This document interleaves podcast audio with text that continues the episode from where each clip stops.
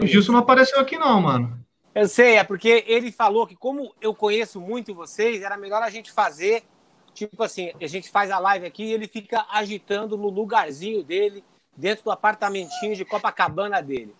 Então é isso aí, galera. Boa noite, galera da TV Maldita. Sejam muito bem-vindos a uma live sensacional.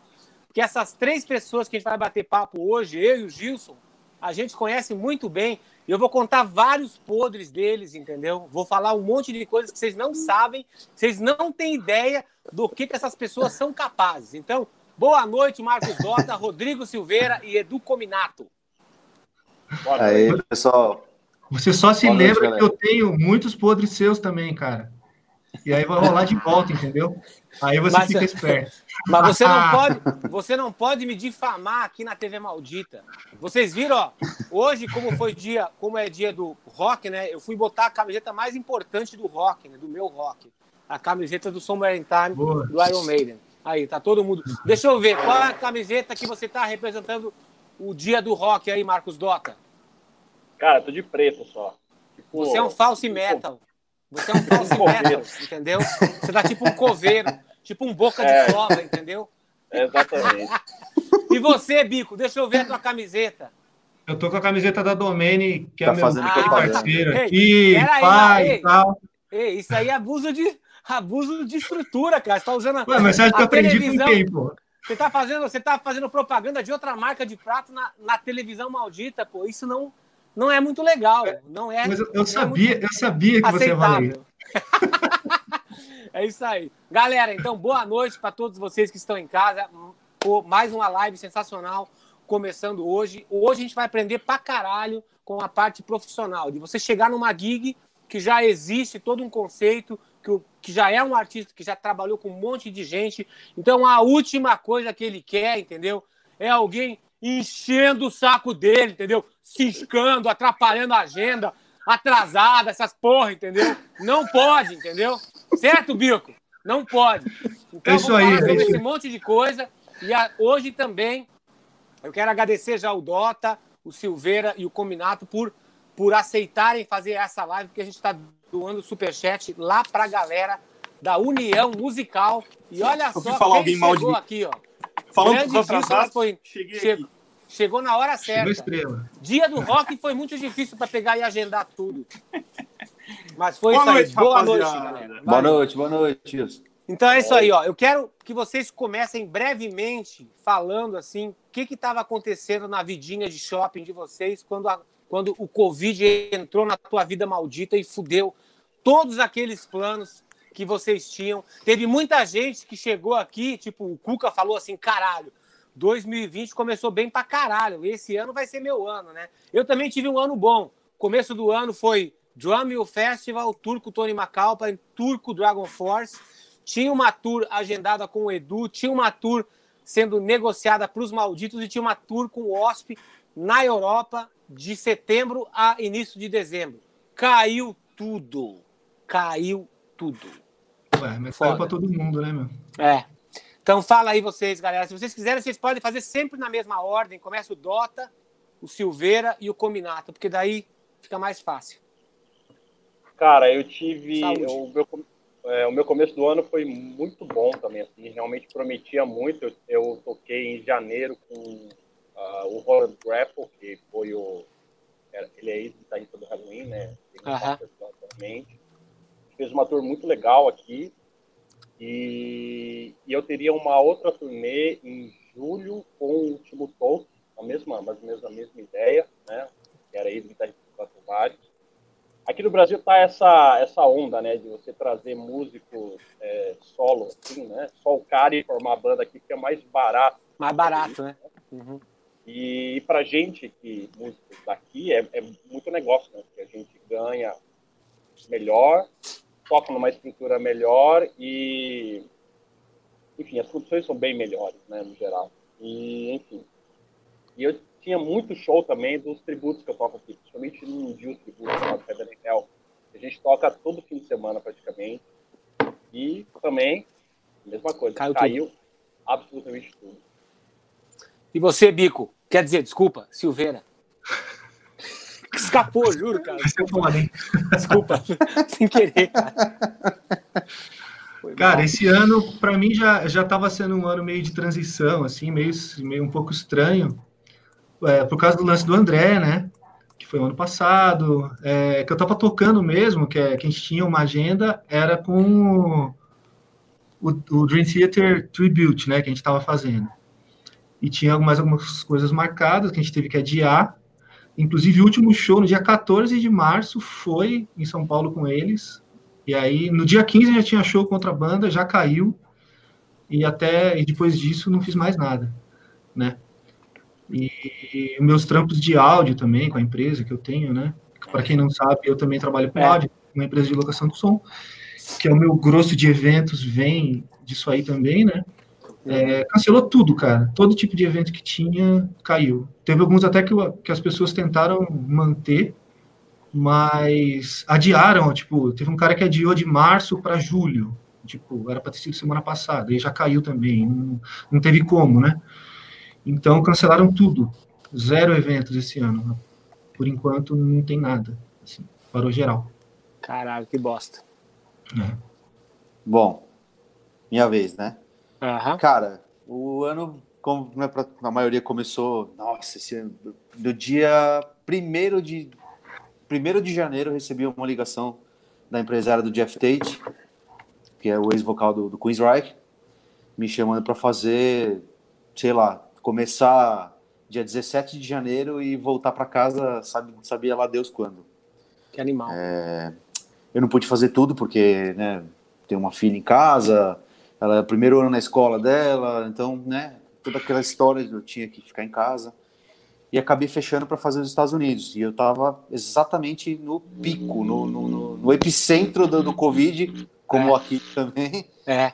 E estava fazendo nos Estados Unidos a turnê do, do 30 anos do Empire. Nossa, tava, meu, sonho de vida, né? Uhum. Já, não, já não bastava eu ter tocado Operation Mindcrime, ele me chamou para fazer o Empire também tudo correndo bem, pô, cachê bom, pô, vim com né, grana legal, coisa, pô, legal. Começou bem, aí a gente começou a ver que esse negócio do, do, vírus era sério pra caramba. E aí começou a cortar a meet and greet, começou tudo cair, até que a gente chegou um pouquinho antes da metade da tour. Todo mundo para casa, acabou. Caralho. assim, acabou num dia, dia seguinte, todo mundo no avião, muda a passagem, corre, e assim, eu voltei, cheguei no Brasil um pouquinho antes de tudo fechar e eu, eu ficar preso nos Estados Unidos. Então, e, putz, e no ano tinha, eu ia tocar no Prog Power esse ano, tinha um monte de coisa rolando. Entendi, cara. Cara, ó, a gente tem a gente tem dois artistas aqui, né? Tipo o Marcos Dota e o Rodrigo Silveira, que eles tocaram com dois ícones do metal, assim, que os dois nos deixaram, né? Há pouco tempo. Então, eu queria que o Dota e que o Rodrigo falassem assim, Dota, qual foi a coisa que o Errol Dane, um acontecimento que ele tenha feito, ou que ele tenha te falado, tal, que foi uma coisa que você que mudou um pouco a tua vida, assim, tipo uma informação que abriu teus olhos para alguma coisa. E você também, Silveira, já vai pensando nisso. E para quem não sabe, galera, o Silveira, na época que ele era apenas o bico, ele foi meu técnico de som por uns três ou quatro anos, né?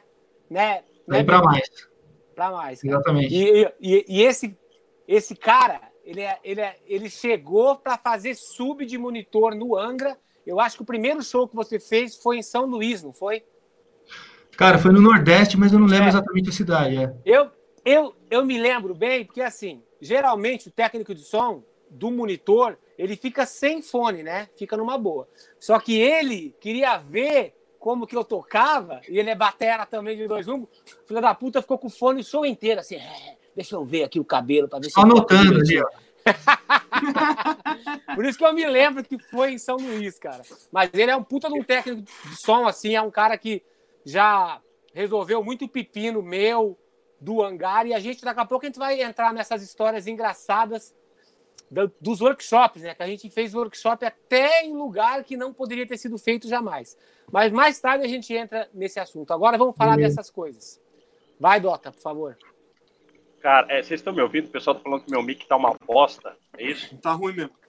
É, você, você não tem um fone de shopping desses aqui, ó? Cara, eu, eu, tenho, eu tenho esse aqui, mas não sei se ele é tão de shopping assim. O que, que é melhor é. fazer? O tiro? Esse aí tiro, é de... no celular? Cara, Camelô. A, ga a, galera tá falando que o teu som tá um pouco ruim aí. Como é que vocês estão aí, galera? Que vocês estão tá, ouvindo? Tá, tá bem médio com ruído, tá? Quando você fala, tá. Fala de novo, Dota, por favor. Alô, alô, tá, tá rolando, não? É, dá uma interferência, assim. Melhor, né? melhor Você assim, quer ten... tenta, tenta sem. Vamos tá, ver. Tirar aqui.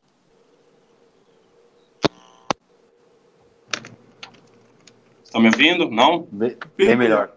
Bem melhor. Pode é, ser assim, então. É. Pode ser assim, só que tá mutado teu... isso. Vai lá sim agora. É. Tá rolando? Melhor? Melhor. Melhor. Bem melhor. Tá. É, bom, sobre o Warhol, o que, que o Warhol falou para mim que, que foi algo muito diferente? É isso né, que você tinha perguntado? É, alguma situação que, vocês, que você tenha vivenciado com ele que foi um diferencial, que é uma coisa que você fala, pô, isso aqui foi uma coisa importante para minha vida. Putz, cara, uh, o Warhol, ele era um cara, eu acho assim, ele, ele, eu acho que ele foi da última geração daqueles rockstars clássicos dos anos 80, 90, assim, né? Então ele era um cara que ele vivia o presente, assim, ele não tinha a menor preocupação com, com outras coisas, ele só queria tocar naquele momento e tal. Então assim, todo dia era uma, uma surpresa, assim, né? É, mas mesmo assim, cara, ele era um cara muito é, muito dif diferente, assim, ele era um cara tipo gênio, assim, sabe, que cara, ele tá uhum. sempre ali no limite entre ser realmente genial e, e, louco, sabe? Tem dia que ele era completamente louco, tem dia que ele era muito genial, né? Uhum. E, mas eu acho que isso que era mais ou menos o diferencial dele, porque ele tinha coisas muito específicas dele, assim, que eu acho que uhum. isso montava o lance do talento dele, é, principalmente o lance letrista. Eu acho ele o melhor letrista é, do, assim, desse estilo, né? Uhum. E então assim, mesmo ele sendo realmente tipo bem louco às vezes, ele tinha um nome aqui no Brasil não tanto, porque o Nevermore ele nunca tocou muito aqui. Ele tocou uhum. duas, é, duas vezes, se não me engano, aqui no Brasil. Uhum. E, mas lá fora, na Europa, ele tinha o Nevermore, né? Mas ele tinha. Porque o Nevermore, a cara do Nevermore era ele e mais ele, mas também o Jeff Loomis. Mas eu acho que uhum. mais ele, a cara do Nevermore. Uhum. E na Europa ele tinha um nome muito grande, assim. Então eu acho que, cara, o que ele proporcionou para a gente foi é, proporcionar para músicos brasileiros viver o que, que é uma uma vida de músico profissional do metal, assim, fazer turnês estruturadas. Então, eu acho que isso, assim, principalmente as, a, a última turnê que a gente fez na Europa lá com ele, que foi, assim, o, sonho de, de qualquer músico, é, de qualquer músico de metal, né, você com, com busão, com turbans, com equipe, assim, você, eu só sentava na bateria, às vezes eu nem passava o som, só sentava na bateria na hora do show, e antes eu tipo ficava... Um, tipo um rock estrela. Pois tipo, é, cara. Então, tipo assim. o Silveira, que é um rock ah, que é isso que ele gosta, quer chegar lá e quer sentar, já quer tudo pronto. Então, assim, é, eu acho que, como eu falei, mesmo ele sendo um cara bem louco, eu, ele tinha ele tinha muito nome, ele ainda era muito conhecido lá, né, na, uhum. na Europa, principalmente. Então, assim, o fato dele, é, dele ter esse nome, por, pelo, pelo lance dele ser um cara diferente, assim, sabe? Uhum. É, isso fazia a gente chegar lá e tocar numa condição realmente com uma banda, digamos assim, banda média, assim, sabe? É, que realmente tinha estrutura. A turnê, ela, ela, bancava uma estrutura dessa, né? O nome dele bancava uma estrutura dessa. Legal, isso é. E você, Rodrigo Silveira? Para falar a verdade, ah. assim, ó, conta também, né? Eu já vou aproveitar isso, o Dota depois fala, o Combinato também, de como foi que vocês conseguiram pegar essas gigs, né? Tipo, o combinato com essa do Jeff, do do Geoff Tate, né? E também com o cara, com o Jeff Scott Soto. São duas duas gigs boas. E você, como é que você pegou a gig com o André Matos, Bico? Bom, é, eu, já, eu já conhecia e tocava com, com o Zaza, né? Que é o, o guitarrista que tocou com ele muito tempo, gravou desde o primeiro disco solo e tal, e que também foi da primeiríssima formação do Angra, quando começou, eles já se conheciam há muito tempo, né? E eu gravei o trampo do Zaza, a gente era muito amigo, era próximo, e assim, como eu também sou, faço um monte de coisa dentro do metal, né? A gente já se conhecia é, pessoalmente, só que a gente se aproximou mais por causa do Zaza, né? Churrasquinho, aquele que você nunca foi, hein? Churrasquinho, aquele que você foi um monte de vezes lá em casa e sempre é. falou que ia fazer e nunca fez, né? É, aquele ah, que eu tô te devendo, então. Vamos, vamos fazer aqui nesse final de semana, pô, vamos, aí na quinta-feira. Pô, você não sabe, cara, Cara, começou uma goteira aqui em casa. Você quer mentira maior do que a pessoa falar que começou uma goteira em casa, bicho? Pô, depois a gente faz um tópico sobre o churrasco, que isso é um é, assunto importante. É. Tá, beleza. E aí a gente começou a se encontrar mais nessa época. E quando o André estava procurando um batera, que foi logo depois que ele lançou o, o, o primeiro disco, né, o Time to Free, é, ele chamou algumas pessoas para fazer audição, né? E que eu saiba, foi eu e o Eloy. Na época o Eloy era muito novinho, cara. Aham. Mas já era um demônio, né? Tocava Aham. pra caralho. Aham. E eles acabaram optando por ficar com o Eloy na época, tanto que ele entrou e ficou um bom tempo, gravou o disco seguinte, né? E, e tudo bem, a gente continuou amigo, se encontrava ainda, enfim, não mudou nada, né? Ok, cara tinha que escolher alguém, foi o Eloy, foi o cara mais apropriado, beleza. E aí, eu lembro que no dia desse teste, cara, ele chegou para mim uhum. no final e falou: Meu, é, a gente curte você pra caramba. Agora que eu vi você tocando também, puta, achei, achei muito legal tal. Você é um cara que eu, que eu quero que a gente tenha portas abertas sempre. Uhum. Né? Então, não rolou hoje, pode ser que no futuro, quem sabe, aconteça alguma coisa, né? Uhum. E aí passaram alguns anos, não sei exatamente quantos, acho que uns três ou quatro anos, né? Ela ficou com ele, se não me engano. E aí pintou a gig do Sepultura. Uhum. E aí o primeiro cara que ele chamou fui eu. Pô, tipo, nem rolou, nem rolou teste, audição, nem nada. O, os caras Foi já direto. perguntaram se, é, se eu tava afim de pegar o trampo e tal, e lógico que eu quis, né? Que, puta, pra mim era um, era um sonho tocar com o cara, né? Uhum. Foi, muito legal. O Aposan entrou aqui, ó, deixou um abraço para todos e, e, deixou Aê. um dízimo maldito de 7,90 aqui, ó. Vamos lá, galera. O Aposan é irmão, cara. Aposan, é eu gosto do Aposan que ele entende a importância do dízimo, entendeu? Porque, é um, porque ele é um cara que vai na igreja, ele dá o seu dízimo, então ele vem aqui na TV Maldita e dá o seu dízimo maldito, entendeu? Então isso é importante pra caralho. Não, Aposan é foda demais. Adoro Aposan. Então, então beleza. E, e, aí, sobre o que eu aprendi com ele, cara, acho que assim, não tem um, um fato específico, um dia assim que eu, que eu gostaria de falar, mas acho que nessa convivência toda que eu tive com ele, acho que o que mais me impressionava no André era realmente o lado artista dele, sabe? Que o cara era um artista de verdade, assim, cara. Não é que ele só cantava pra caralho, ou que era um cara uhum. talentoso, um cara que era culto ou inteligente. Não. Uhum. Eu acho que o lance mais marcante do cara, que é o mais difícil de você achar em qualquer pessoa, assim, eu acho, né? É, é que era, era muito natural o lance artístico no cara, né, meu? Uhum. Até por isso que ele era um cara é, é, diferenciado e às vezes ele tinha um comportamento que as pessoas achavam ele um pouco estranho, né? De recluso, ou de. Ele era um cara diferente, né, meu? Do, je... do jeito dele. Uhum. Só que acho que tudo isso fazia parte do pacote dele, dele ter aquela veia tão forte artística, né, cara? Uhum. E assim, a gente tocou em todo tipo de situação, de lugar, né, cara, nesses quase sete anos aí que eu fiquei com ele, né? Uhum. É, então, cara, cara não sete anos. É, foi um tempão, cara. Foi 2000 e... 2013, não, 2012 é que eu entrei, né? 2012, e aí ele faleceu ano passado tal. Só o último ano que a gente tinha feito uma pausa por causa do lance de xamã, mas enfim, sete anos. Uhum. É, e não importava a situação, cara, ou o tamanho do show, ou o lugar, ou se o som tava bom, se tava uma merda, o cara subia no palco e era a mesma coisa, cara. Ele entregava sempre, entendeu? Eu nunca vi em nenhuma situação o André no camarim falar, puta, meu, que bosta esse lugar. É, ah, o público não tá legal, ah, o som, não sei o quê.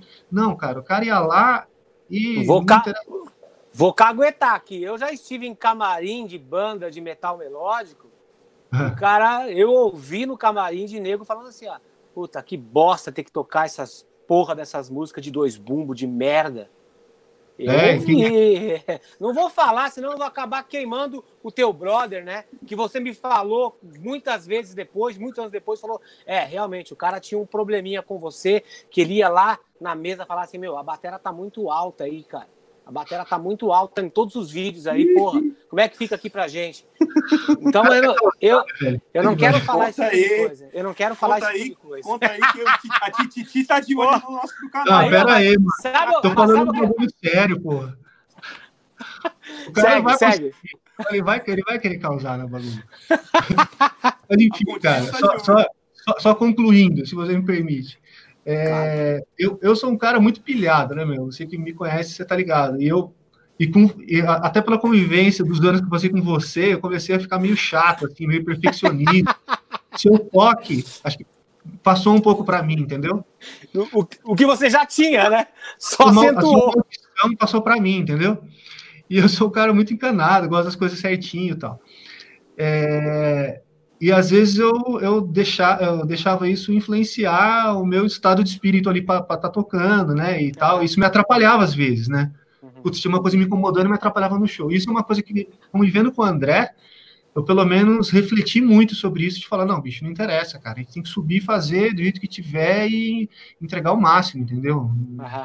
Interessa isso. Então, eu admirava muito isso nele, cara, assim porque realmente era uma coisa muito coesa e constante, assim. Não era uma coisa que ah, um dia era, outro dia não era, entendeu? Legal, legal. É isso. Ó, eu vou aproveitar antes que o superchat saia aqui do ar. Isso. O Combinato vai falar sobre esse, esse assunto. Ponha eles aí, Gilson, por favor, só para a gente finalizar essa parte. Ó, o Mazão Souza, um dos maiores churrasqueiros que eu já vi na minha vida. Mas ele é igual você. Ah, você nunca veio aqui em casa fazer um churrasco? Aí eu falei, não, eu vou só que vai a galera dos malditos todo, toda junta. Pode ser? A gente estava em turnê, né? Aí, ele falou assim, porra, não, dá para ser sim. Aí foi igual. Na quinta-feira, pô, meu, você não sabe, o sítio lá do meu sogro tá em reforma. Vamos deixar para uma outra vez. Vagabundo, leitão, filho da puta. Entendeu? Hellboy. Hellboy do diabo. É isso que você é. Vai lá, Mazão. 18,90. Chefão aqui. Mazão, vem cá e pega no meu. Não, mas vai rolar o churras. Eu falei até com o Mazão essa semana. A gente é? Um geral aí. E aí vai rolar tipo uma competição na churrasqueira. Eu faço uma parte, ele faz outra tal. uma... Gostei, gostei. Cara, o Bico, cara, o Bico, quando ia lá em casa, ele, ele, ele é aquele chato de, de churrasqueira, sabe? Ele ficava do lado dele e falava assim, ó, não deixa passar muito, deixa passar muito. Pô, eu, eu gosto meio vivo, assim. É, deixa, você ficava ali ciscando ali na churrasqueira, ele ciscando nas carnes, ele não, não, fazia direito. Não entendeu? fazia nada. É. Vai lá, Gilson, desculpa. Ó, o Apozan aqui, ó, tá lembrando para avisar o Rodrigão que hoje completa nove anos do primeiro DVD Entre Irmãos que ele fez contigo. Pode crer. Sensacional, parabéns. Eu Aniversário, parabéns. A parte de sonorização dos dois DVDs do Apozan, cara. E teve um terceiro ainda que ele fez que não saiu, eu acho. E que eu fiz também. Eu Pô, estava lá. Caralho. Isso aí. Vamos lá, vamos a mensagem do Mazão aí. O chefão Aquiles, Dota e Silveira, grandes amigos e feras do Metal Nacional, orgulho de conhecê-los. Vocês são e fazem a história do Metal Nacional. Valeu, Mazão. Valeu, Mazão. Você faz a história do churrasco. o, Reinaldo, o Reinaldo Donato mandou dezão. Uma pose a gente já tinha colocado. Vamos ver se tem mais alguém aqui. Tem o David Matheus, lá embaixo. Peraí, antes tem o Maurício, Maurício, não é? É, peraí. Tem o Maurício Magaldi, mandou vintão. É. TV Maldita, educação musical em todas as direções. Aquiles, conta pra galera que você gosta de sal fino e carne bem passada no churrasco. Puta que pariu. a galera tá levando a sério. Cara, tá assim. Eu não sei fazer churrasco. Passar vergonha, velho. O churrasco que eu faço é, é aquele grelhado, né? De paulista, assim. Então não, então não é com espeto, tá? Mas eu uso sal grosso, sim. Sal grosso. E é bom, é bom. Carne, carne mal passada, carne bem passada não dá, hein, meu? Não, não dá, não dá também. Tem, mais tem que ser no churrasco. ponto, tem que ser no ponto. Segue, Girson. O, o Reinaldo mandou mais cincão. Rodrigo, é, mi- Rodrigo é minha inspiração, sou batera e técnico de som. É, aí. como você faz para conciliar os trampos morando no interior? Obrigado, Aquiles, pelas lives. Valeu, gente. Boa pergunta. valeu aí, cara. É, Meu, é complicado morar no interior porque eu moro no interior longe mesmo, né? Eu moro a 300 km de São Paulo, em Jaú. Por uma questão familiar e tal. Jaú, bola na rede, bola na trave.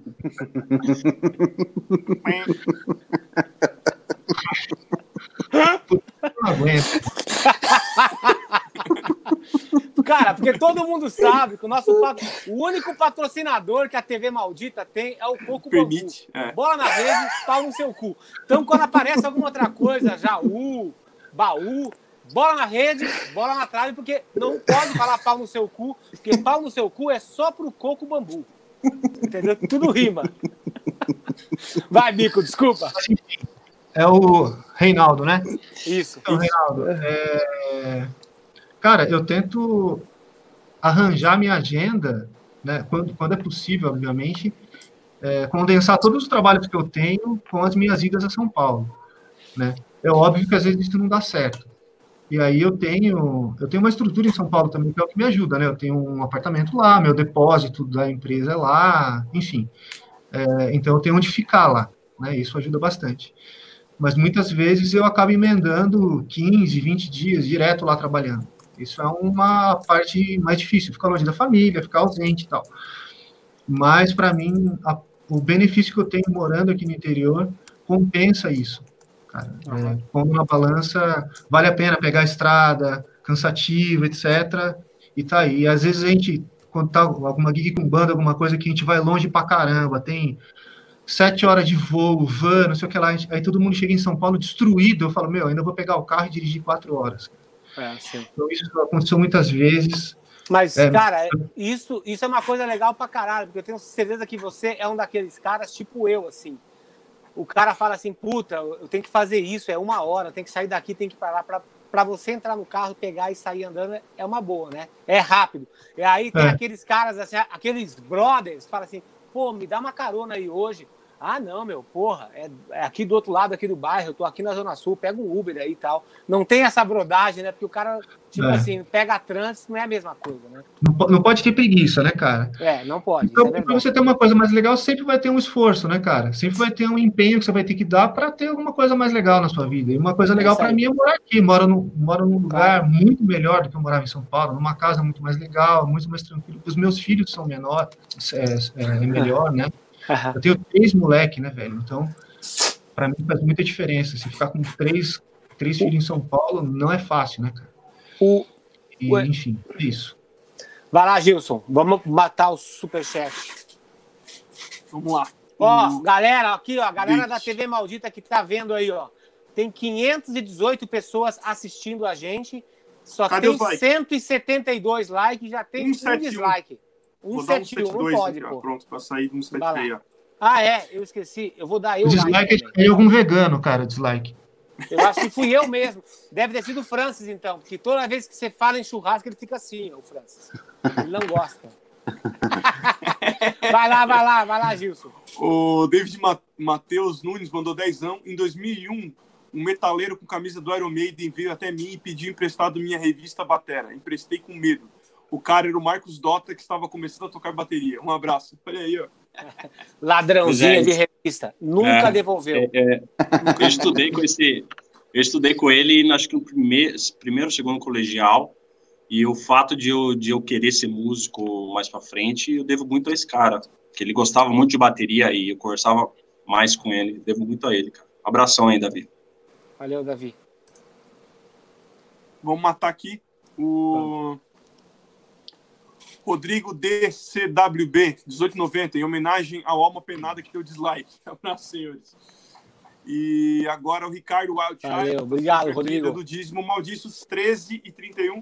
Aquiles, como é ser sideman da melhor banda do mundo? Com o maior gênio frontman do mundo. Ah, Black Lawless, Wasp. Valeu, Ricardão. Cara, é, é super particular, assim. Tipo, tudo que você aprendeu na sua carreira musical não funciona no WASP. Você tem que saber que lá é uma. É tipo.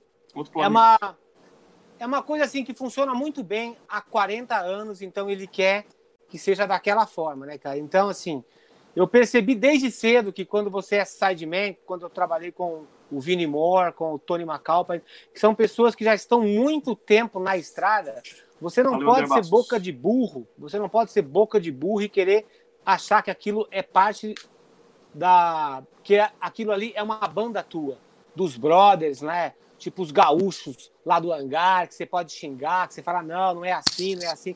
Não, lá você tá para exercer um trabalho e a última coisa que o cara quer é que você atrapalhe ele com qualquer coisa. Ele só quer te pagar se, ele, se for se for necessário, ele tipo, né, esses essas bandas quando contratam o cara, muitas vezes não precisa ser amigo, não precisa ser próximo, não precisa trocar ideia. O importante é você estar tá lá para fazer um trabalho. Então você tem que estar tá pronto para fazer a passagem de som. Mesmo que não tenha passagem de som, você está lá no horário. O que você nunca pode é não estar tá lá na passagem de som, porque, pô, mas a gente não passa som há 10 dias. É, mas hoje a gente queria passar e você não estava. Então eu vou comer o seu rabo agora. Isso pode acontecer. Então você tem que estar tá lá 100% para gig. E isso é uma coisa que eu vou perguntar para a galera aqui depois. Mas é super particular. E a galera que está tocando com o Black já tem, tipo, mais de 15 anos junto com a banda. Então, cara, é um, é um ambiente super profissional que, que você cresce. Você aprende. Vai lá, Gilson. O André Bastos, né? É, já botei aí. Já botou os 14 aqui, ó. Brazão. Meu irmãozaço. Ah, é? Legal. Abraços veganos. Ele parece o André Matos, cara. O André, o André Bastos, ele foi o primeiro guitarrista do Angra. Nossa Olha senhora. Cara, ele foi, o, ele foi o primeiro, o primeiro do primeiro do primeiro do primeiro. Pô, mas era, não foi o Zuza? Ele... Não foi o Zuza antes ou o Zuza foi depois, Zaza, então? O Zaza. Zaza, é. Zaza. Não, o, André, o André começou lá atrás. O André ele, ah, antes, ele era amigo do, do, do, do Rafa, do André. Inclusive, ele, ele tá no documentário do, do, do, André, tá em todos. Ele foi o primeiro guitarrista do Angra, o André Bastos. Ele mora em Austin hoje. Pô, legal ele é pra caralho. Engenheiro, se não me engano, engenheiro. Não lembro engenheiro do quê, mas ele é baita profissional e mora lá em legal. Austin há uns, muitos anos já. Beleza. Ó, eu vou dar um, vou dar um spoiler aqui, né? Vou fazer uma, vou fazer uma, uma revelação aqui que essa em janeiro de, desse ano eu fui fazer turnê com o Jeff Scott Soto, né, com a banda do Portnoy, Sons of Apollo. A gente estava abrindo shows com o Tony McAlpine. E aí, a primeira vez que a gente teve contato, ele chegou assim: Olá, olá, olá do Brasil, né? Ele, ele sabia que eu era brasileiro e aí assim a gente se via todos os dias, né? As passagens de som deles eram longas, né? Os caras ficavam muito tempo no palco. Aí o Portnoy queria tocar uma música aqui, os caras, ah, deixa eu ver essa aqui. Então era bem legal, assim, que você vê que os caras curtem pra caralho. Tem todo, todo o negócio do meet and greet deles tal. E um desses papos com o Jeff Scott Soto, né, a gente falou do Edu Cominato, né, cara? E aí, assim, uma das coisas, o que eu fico mais feliz é quando, quando um, um estrangeiro, né, quando um gringo de tamanha magnitude como esse cara, que tocou com um monte de bandas, com um monte de bateras, passou em situações gigantescas e ele falou uma coisa que foi muito legal sobre o Cominato. Ele falou assim, cara, a primeira vez que eu ouvi o Cominato tocando na época da banda Tempest, eu percebi que aquele cara era diferenciado e o groove dele, cara, não, eu nunca toquei com ninguém naquele tipo de música que eu toco que ele tivesse aquele groove daquele jeito, né? Então isso foi, isso me fez feliz em ver um brother brasileiro sendo reconhecido, porque quando o cara sai do Brasil para ir para Estados Unidos, Europa, para acompanhar o artista de novo, é porque o cara é diferenciado para caralho, o cara faz parte daquela equipe. Então, Edu, eu quero que você fale assim, ó, quando foi que você percebeu que tinha mercado pro tipo de batera que você é?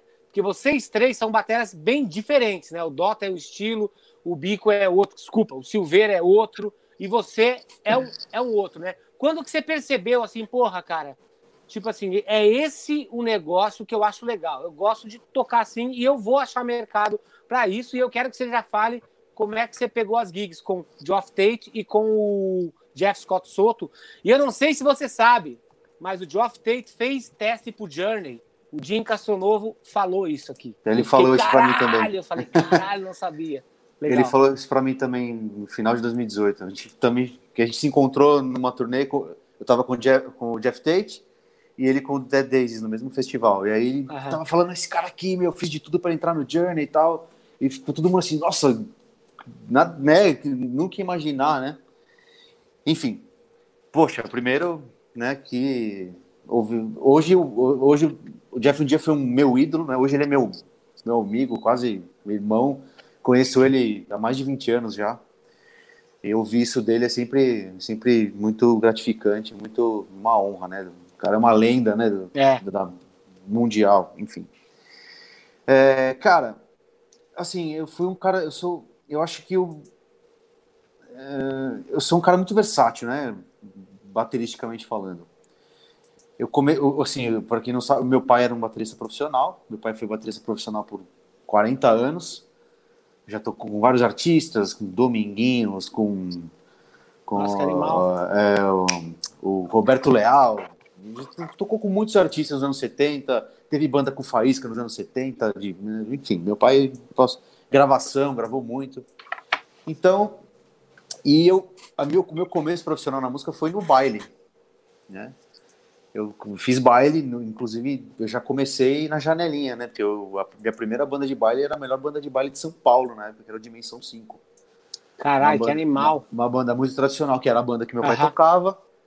E meu pai ficou doente, eu tive que substituir ele e, e fiquei. Então eu aprendi a tocar de tudo. Então, assim, é, o meu mercado é aonde me chamam, na verdade. Porque eu, né, eu tenho essa. é, eu posso tocar, assim, obviamente minha especialidade é tocar rock, mas assim, eu tenho um, eu tenho um pouquinho de cada coisa, né? Eu Toquei, toquei de bolero a axé, né? Uhum. É, inclusive, acho que você também chegou a fazer baile, né? Aqueles... Fiz, fiz. Então, fiz, fiz então você sabe muito, sabe muito bem como é. Cinco horinhas, né? sem Três tirar, sem é. tirar, sem tirar. E fiz muito carnaval também, que era, tipo, começava às 11 da noite e parava às 6 da manhã, sem pausa. Bruto, é bruto. bruto. E, e assim, esse, eh, o mercado, o meu mercado, assim, eu, obviamente tem as, né, você tem que estar sempre no lugar certo e na hora certa, também ajuda. É, antes, antes dessa, de eu pegar essa, né, esse lance com, eu assim, conheci o Jeff, em, tudo se liga, na verdade. Eu conheci o Jeff em 2001, é, como a gente falou, né, lá naquela época, o Carlão da Animal Records, ele, ele trouxe o Jeff para o Brasil sozinho, Uhum. e o Tempest foi a banda de, de apoio De dele. apoio. Eu tinha, sei lá, 20 anos. Né? Eu fui nesse show. Você tava nesse show? Tava nesse show. Foi em Perdizes ali, no, no- Aham. lá atrás. Na verdade, ele veio com batera, veio com batera e eu toquei só algumas músicas com ele, né? É, mas eu era muito novo, tal, enfim. E aí a gente se conheceu, tal, e ele, ele- daquele show em diante ele teve a banda dele, que ele até então ele não tinha uma banda solo. A partir daquele show ele criou a banda dele e tal, todo ano que ele vinha a gente se tornou amigo, e tal. Nesse meio tempo eu comecei a tocar com o KLB aqui no Brasil também. que era- Pô, legal? É, Isso eu não toquei, sabia. Eu não Legal sabia. eu toquei três anos com eles lá, viajei o Brasil inteiro. Toquei em lugares que eu nunca imaginei que existisse no Brasil. Tipo o quê? Tipo, tipo o quê? Cara, a cidade mais louca que eu toquei na minha vida foi em Coari. Coari. É no, Coari, é no Amazonas. Mas eram shows grandes, assim, tipo loucura, estrutura Loucura. sensacional. Loucura. Assim, esse de Coari, a gente chegou lá, assim, era um show na praça, aniversário da cidade, a cidade inteira tava lá. Só que a gente chegou para passar o som, chegou lá, obviamente o rider não era exatamente o que tava lá. Ó, pessoal, a gente tem quatro auxiliares, ó, nós vamos mudar três pros moleques, meu, vai todo mundo fazendo a mesma via. Obviamente existia essa, né, esse tipo de perrengue, mas dane-se, né, vamos aí. Aham. Mas, cara, era. A gente fazia show para 20 mil, 30 mil, 40 mil, 50 mil. Ah, foda. Já fiz mais de uma vez show na Paulista para mais de um milhão de pessoas, cara. Caralho, que Aquele foda. show da Paulista de Réveillon, de Sei. dia do trabalho, aquelas loucuras todas. Que foda. E aí, assim.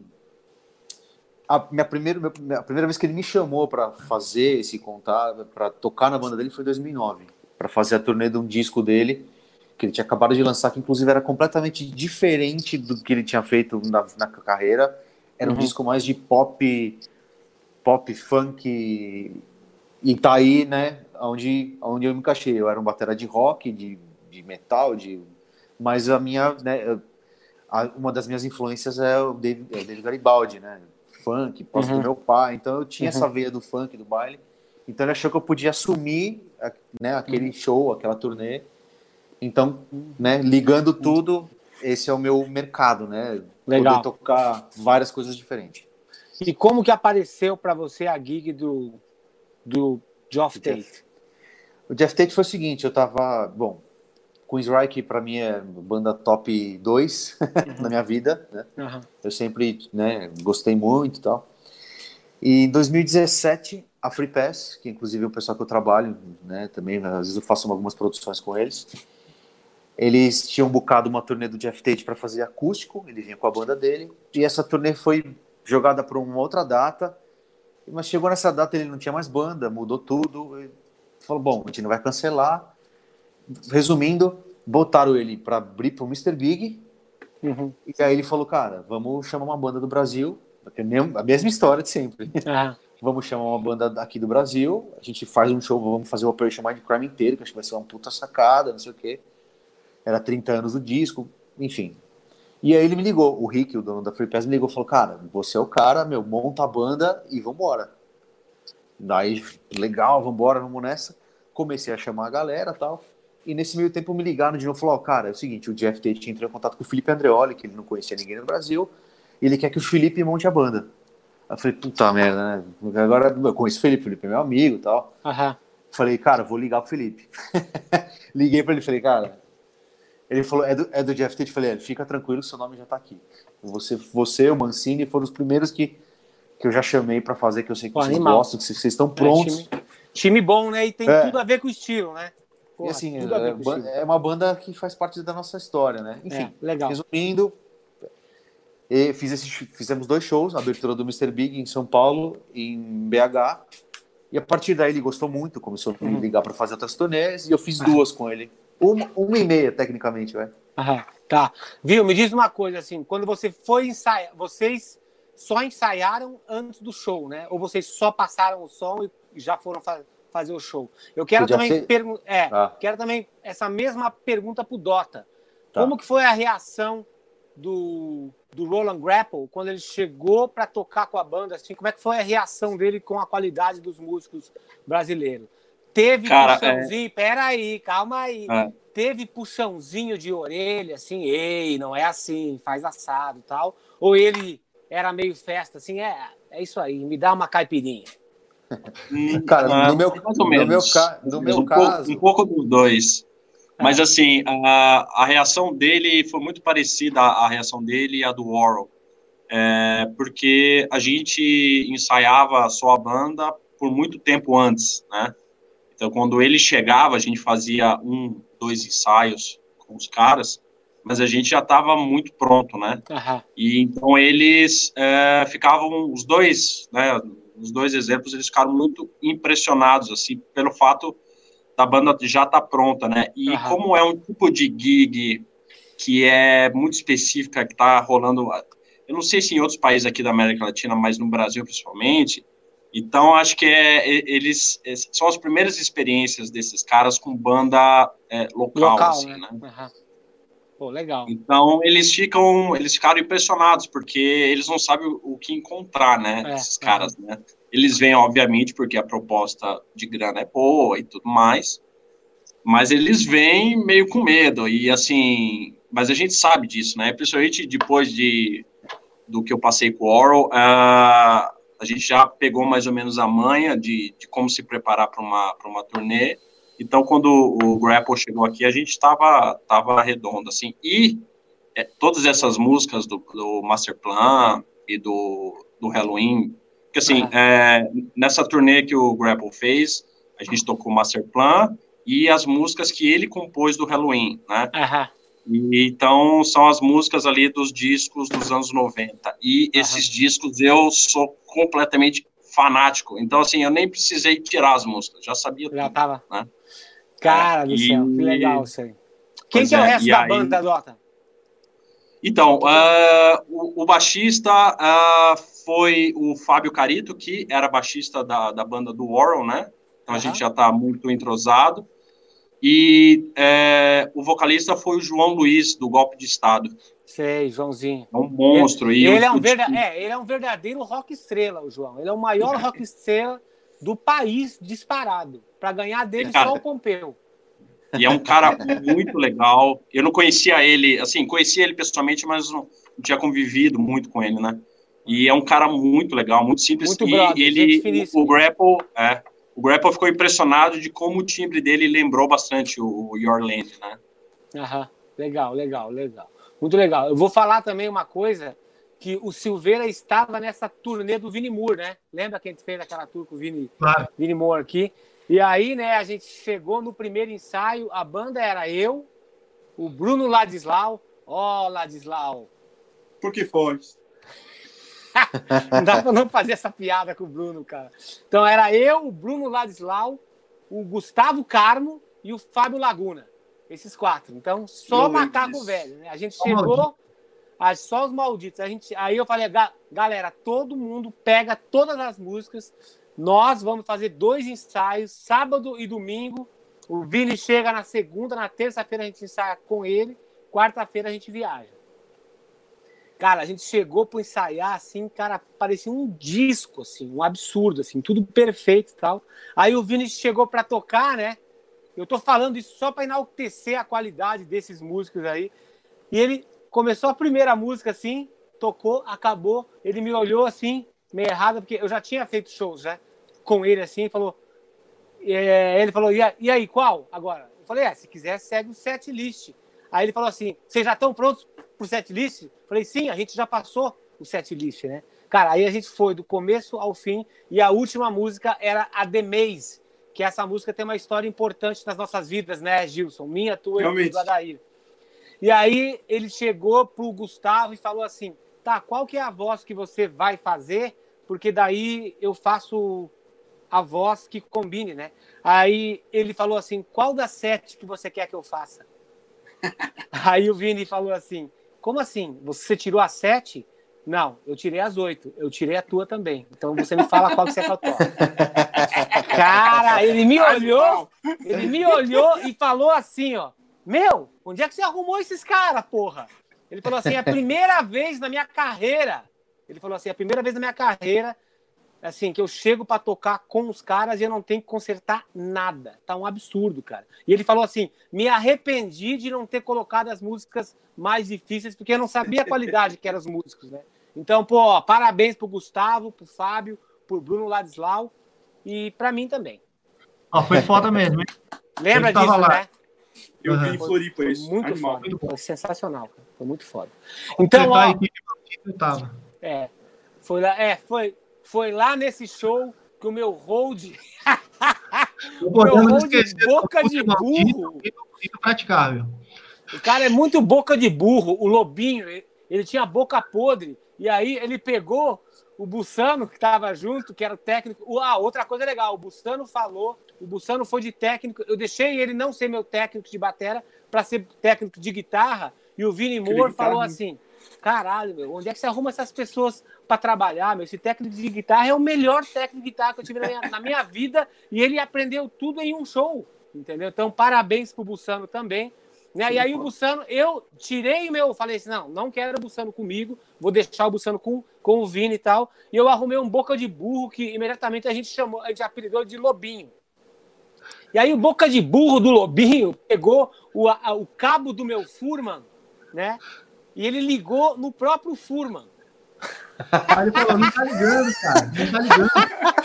Aí, aí o Bussano, vamos passar o som, vamos passar o som. Aí ele falou, cara, não tá ligando aqui, não tá ligando. Aí ele falou assim, como assim? O Bussano Macaco Velho, onde que você ligou? Foi lá no, foi lá no rabo do Furman, foi lá. Falou, meu, você é burro, cara. Você ligou no próprio aparelho, como é que vai ter energia aqui? Cara, eu tava lá na de som, os caras me chamaram. Ele ficou me chamando. Ô, Silveira, vem aqui dar uma olhada, não tá funcionando. Aí chegou eu e o Bozano juntos, cara. É. Imagine, imagine, o ódio que foi destilado nesse momento. Cara, eu o Bozano, as pessoas falam que eu, que eu sou meio estúpido, que eu sou grosso. Vocês não têm ideia do que, que é o Bussano, cara. O Bussano, meu Deus, é a aspereza em pessoa, mas extremamente cara, profissional. Fala aí, Débora. Só um detalhe.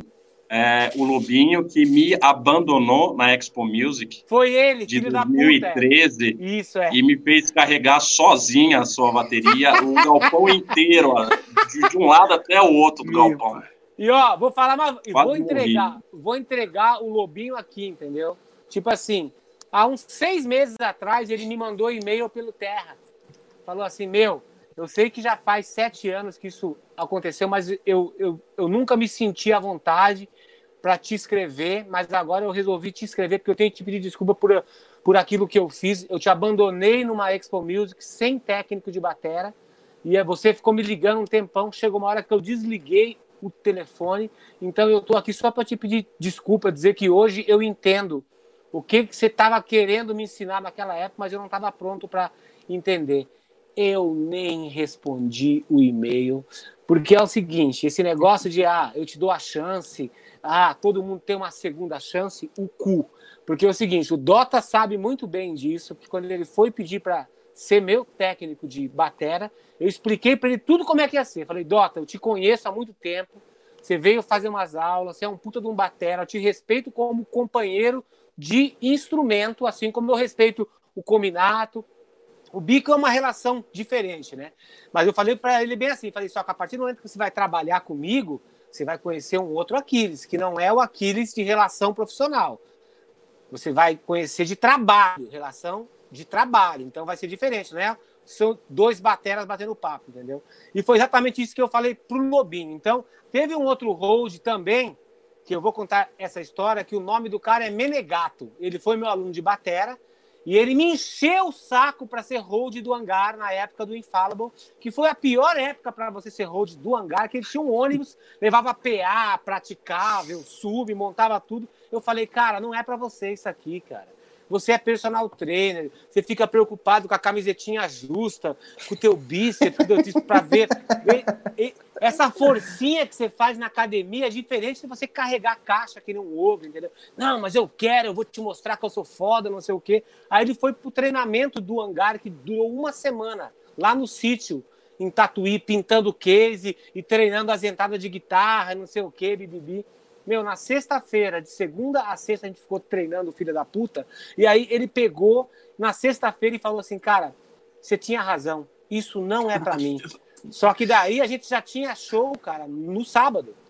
E eu falei: Não, agora você vai ter que ir. E o filho da puta não foi. Ele foi embora. Nossa. Então, pessoas, cara, que me fodem profissionalmente, eu não perdoo nunca mais. Eu, eu não tenho raiva, mano, tá tudo numa boa mas a gente nunca mais vai ter uma relação. Simples. Fudeu comigo trabalhando, a gente não vai ter mais uma relação.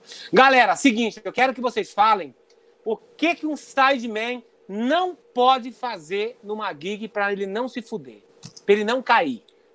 Começou pelo que você falou aí, né? Putz. Tem que ir, né? Não pode abandonar. tem que ir, é ótimo. Tem que ir. No mínimo. Eu começo? Pode começar. Cara, eu acho que ele não pode achar aquilo que você mais ou menos falou no começo. Ele não pode achar que ele é da banda e ele é artista também, né? Legal, então, é, aqui no Brasil, como a, aqui a gente está um pouco fora, é, mais ou menos, dessa rota de turnê, aqui não, não tem tanto isso, né? É, às vezes tem uns caras que pegam esse tipo de gig e é, eles acham que aquilo ali é a chance da vida deles, né? Não é de ser famoso, não é um, um trabalho, né, que você tem que fazer uhum. é, com seriedade. Então tem cara que ele acha que é o artista também junto e, e enfim, ele tá lá só para acabou o show, ele larga os, o instrumento no, no, no, palco e já sai pro palco para ver as minas, sabe? Então, é, isso aí. Aí o cara. É... Aí, o cara é, aí é legal que o cara volta assim depois, tá só a guitarra dele ali, o equipamento dele, tudo desmontado, tá só aí. Aí o cara se dá conta assim, pô, eu que tenho que desmontar também meu equipamento? Pois é. Pois é. Aprende da pior forma, é bom para você pois é. aprender. É. eu acho que, para dar um exemplo, né, deixar outros exemplos aí para os caras falarem, mas para um exemplo que eu vivi isso na pele de tocar com gente assim, é o cara achar que ele também é o artista junto com o gringo, entendeu? Uhum. Isso é inaceitável. E, e, os próprios gringos, eles veem isso, acham o cara um bobo, né? Um, um tom. Cara, é. isso é sensacional. E você, Rodrigo? Rodrigo, estranho é falar estranho Rodrigo. você chamar de Rodrigo, até eu acho. Ah, deixa, deixa eu te chamar de bico, vai, cara. Deixa eu Ah, te de bico, Silveira, que é o meio termo. Ó, e Cara, galera, o Bico também tem um outro apelido que ele gosta muito, que é quando ele vai fazer evento corporativo, que a galera chama ele de mesário. Ô, chama o mesário lá, chama lá o mesário lá. São muitos apelidos, bicho. que Mesário é ótimo, cara. Cara, acho que é isso que o Dota falou, concordo com tudo. É, você tem que saber o, o que você tem que entregar, né? Além de, de não ser inconveniente, de saber a sua função, é, você no mínimo não atrapalhar o rolê, né? É. Mas tá bem preparado é essencial, né, cara? Tanto a parte musical, né, de você chegar com o trampo pronto, que nessas situações aí que vocês até falaram, de, pô, do, do cara chegar no palco e se surpreender que já tava tudo redondo e tal. É. Isso faz parte, cara. É, é obrigação, não é um, um a mais, entendeu? É, se o cara tá te chamando, ele quer um cara que resolva, não quer um cara que vai ser um É. problema a mais. É. Isso tanto na parte musical quanto no resto também, né? Pessoal Essa parte também, da, né? É. da, da convivência, que assim, tem gig que eu já fiz que, que o artista viajava separado, você não tinha nem tanta convivência com o cara, assim, né? Mas por outro lado, se você está num esquema que as pessoas viajam junto, que você está ali, é um camarim junto, enfim, é, você tem que saber também um, um, co- como, como, como se comportar, como se colocar, né? Uhum. Você não ser um puta chato, um cara inconveniente, é, um cara que fica demandando coisa que não é para demandar, entendeu? Então eu acho que tudo isso faz parte Exigir do. coisas, exigir coisas no camarim também, né?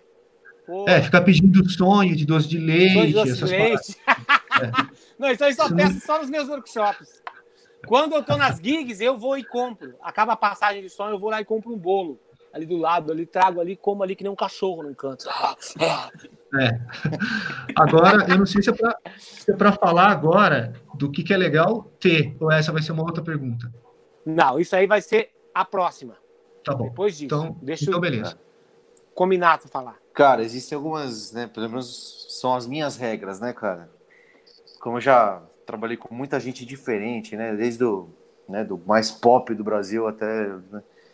Cara, o primeiro de tudo, o primeiro de tudo. Ó, sensacional. Quando- Peraí, ó. Ah, Estamos com 650 pessoas assistindo a gente agora. show de bola. 650. Muito legal. Vai. Gar... Porém, garotada, 350 likes. Vamos lá. E 350 Like. likes. Porra, É galera, esse, esse, esse peso aí tá meio errado. Tá parecendo churrasco de vegano, entendeu? Ó, a- a- primeiro de tudo, cara, você, tem que chegar no, no ensaio, seja lá no teste, no ensaio, saiba todas as músicas, saiba o que você tem que tocar. Primeiro, outra coisa, nunca pegue uma gig que você não consegue fazer. Saiba escolher o que você vai fazer. Você vai olhar, puta, é uma puta oportunidade, mas hum, não é pra mim. Saiba, né, ter esse discernimento de pegar o que você realmente consegue entregar. Chega na hora. Muito importante. Se você chegar na hora, na verdade, você está atrasado. Você tem que chegar antes da hora. para passagem, para o lobby call, enfim. Não fale nada se você não for perguntado. A princípio, a princípio, né? Boa. Chegou na gig, ninguém perguntou nada, você não falou nada, você só É aqui, aquela aqui, frase, é ó. É aquela frase que é muito dita aqui na TV Maldito que o Bico sabe. Cadê o Bico? É pro outro lado. O Bico sabe. Agita, mas agita no seu lugar.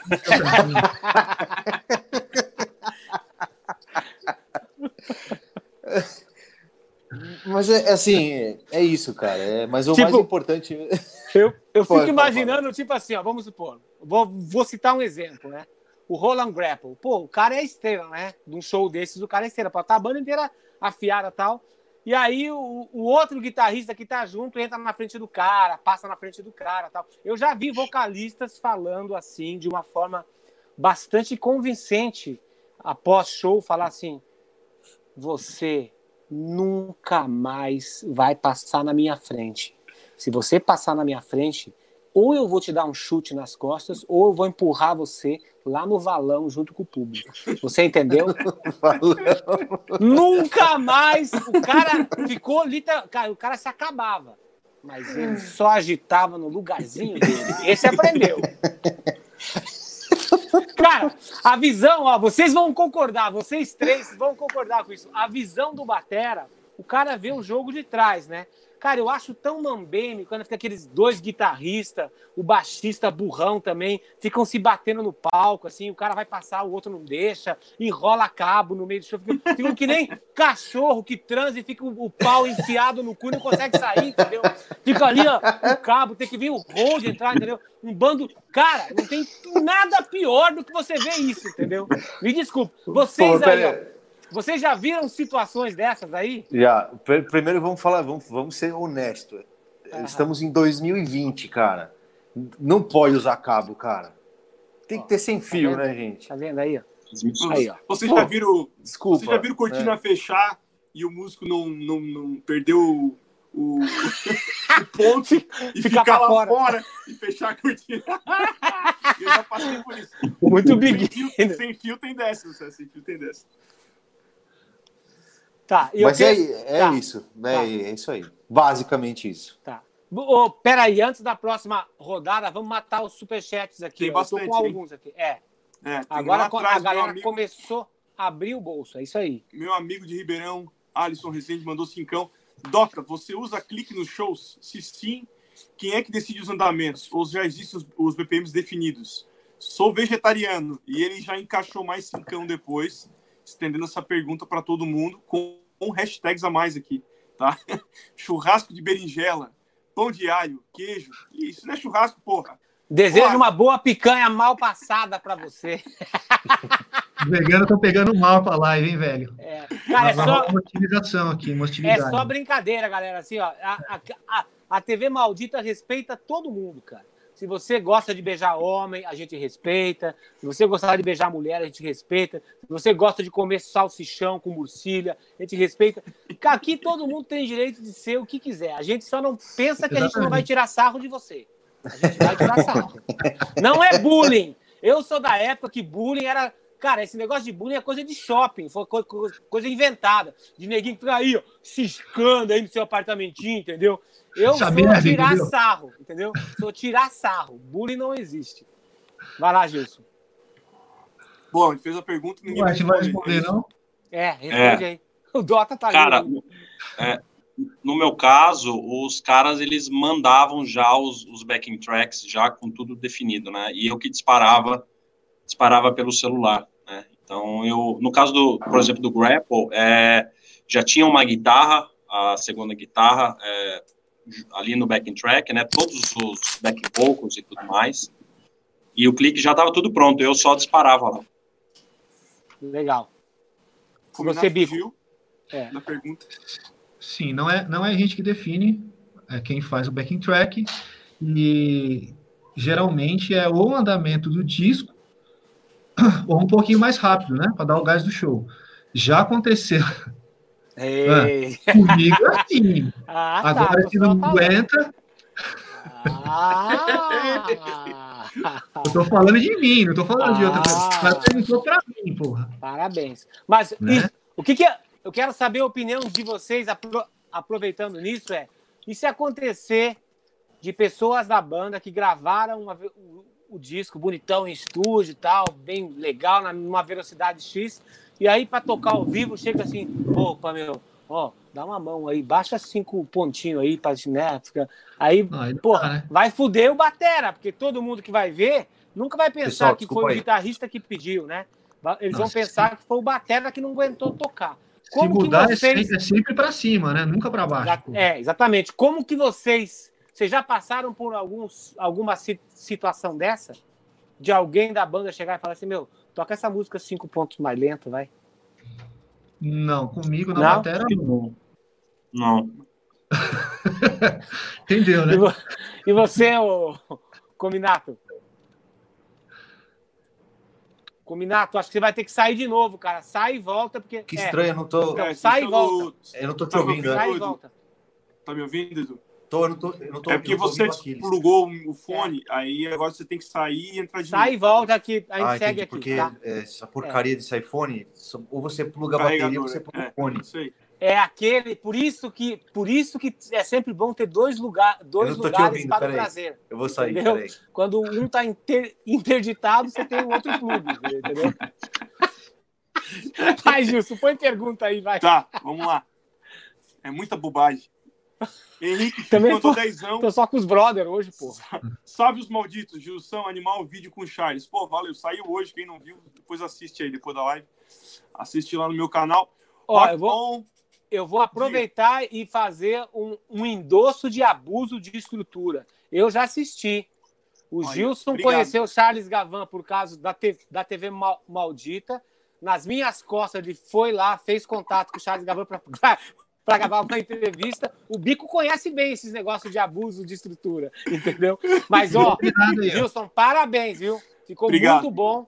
Não só a parte, pô, você tocando lá aquela corações e mentis com os, os É, de shopping é, um Lindo. Puta tocada boa pra caralho. Perguntas interessantes pra caralho. Charles falando um monte de coisa legal. Vai lá que vale a pena. Se você gosta do disco Jesus Não Tem Dente na Terra dos Banguelas, vai lá que é, é um prato cheio.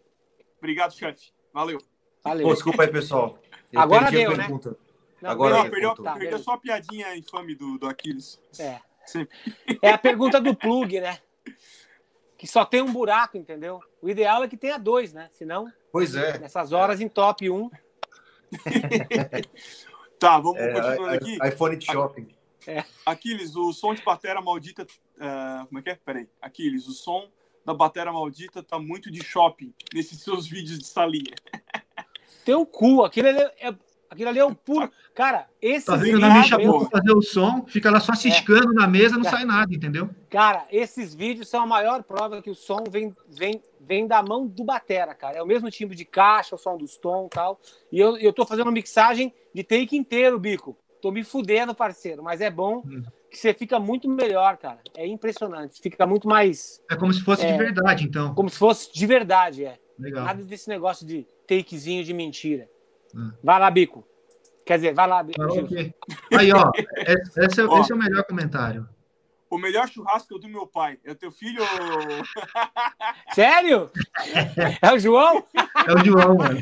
Ó, eu não sei, viu? Aí, João, você, beijo, filho. você foi lá em casa Tô já esperando o convite. comer churrasco. Esse aí é o Humberto Gessinger?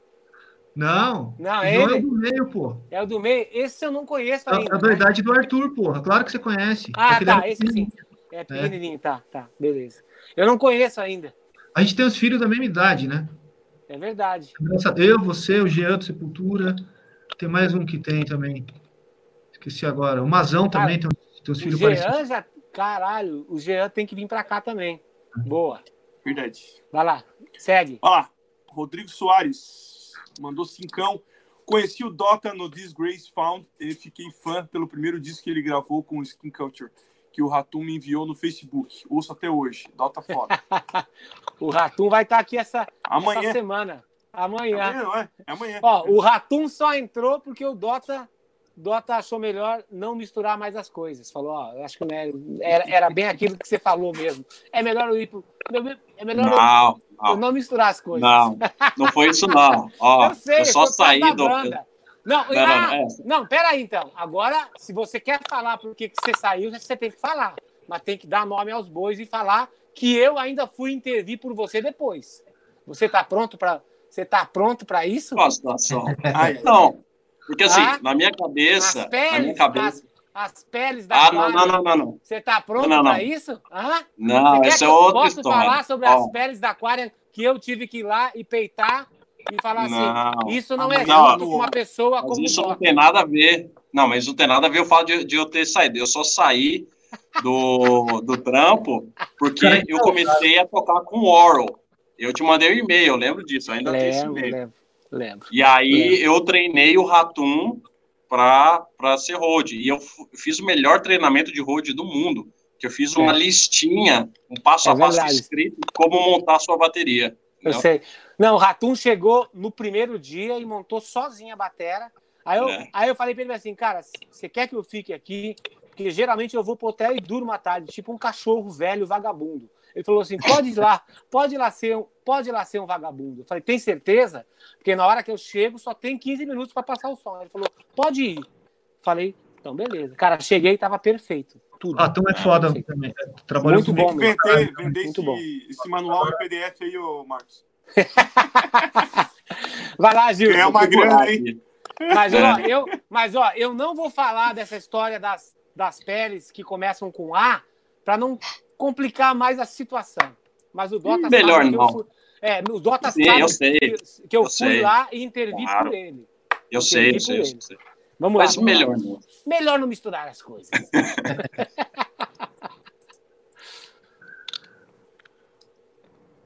Vai. Silvio Pereira, cincão. Tem umas gigs que me divirto mais montando a bateria do que tocando. Já aconteceu isso com vocês? Ah, eu não Ele não tem a bateria do Aquiles, por isso que ele É. se diverte. Por isso Não. que você se diverte. Não, tocar é sempre mais gostoso, né?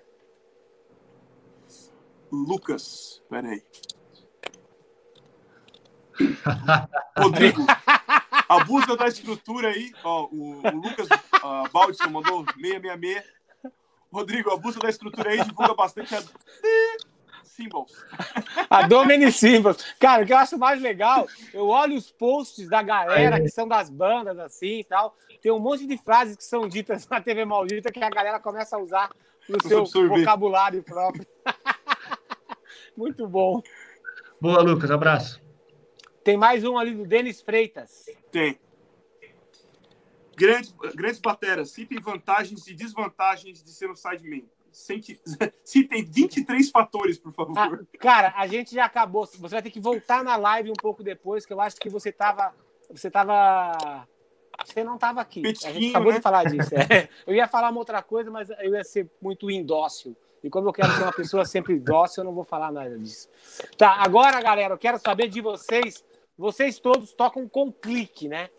Já chegou alguma situação que vocês que vocês deram, tiveram algum problema no clique a ponto de se perderem brutalmente e aparecer aquelas coisas que estavam gravadas no lugar errado, aí cara, para, para, para. Com certeza. Já.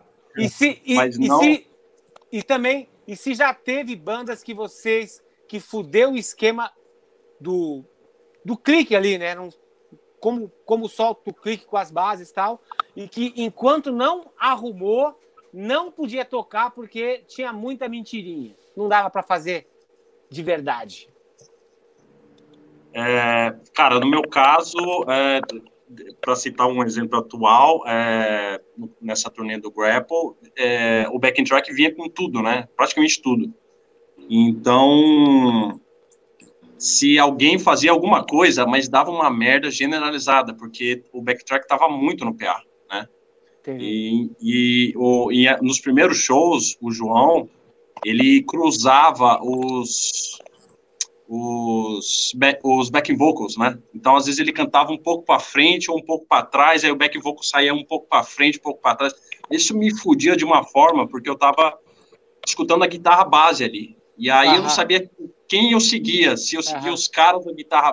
Cara, eu tinha que parar, to- é, continuar a tocar e, e tentar parar o. o- Isso Ah. deixa você nervoso e isso acaba a música, você fica. Sabe? Você É. já não toca mais tranquilo, né? Você Não fica tá puto, 0 a né? 0 mais, né? Não tá 0 É. a 0 mais. Pois é. E vocês, galera? Cara, já aconteceu comigo também.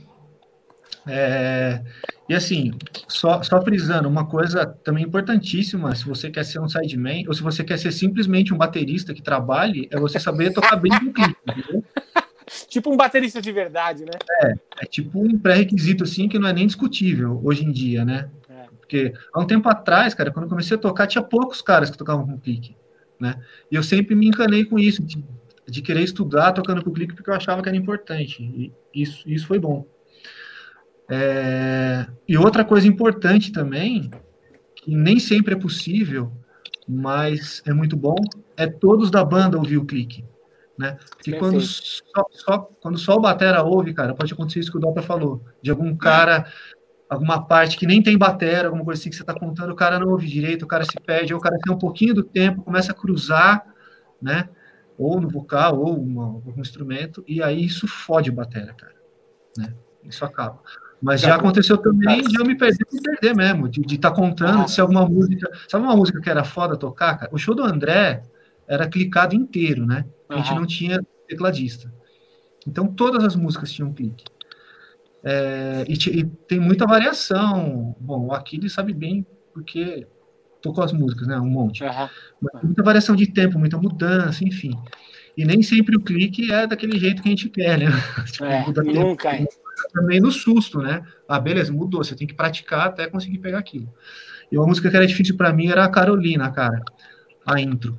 Porque uhum. eu tinha que ficar contando ali quantas partes tinham para fazer a chamada para os caras entrarem no tempo certo. E às vezes eu entrava tipo um compasso antes ou um depois, cara. Meu Deus. Caraca. Aí já aconteceu isso algumas vezes, cara, eu confesso. Aí o que, e... que você fazia, Silvio? Você parava? Cara, é, se, é? Eu, se eu via que era uma coisa que dava para consertar, que tinha uma pausa ali perto, eu dava uma engambelada e, e tentava arrumar. Mas. mas é muito difícil. Às vezes isso. dá certo. Eu parava, cara.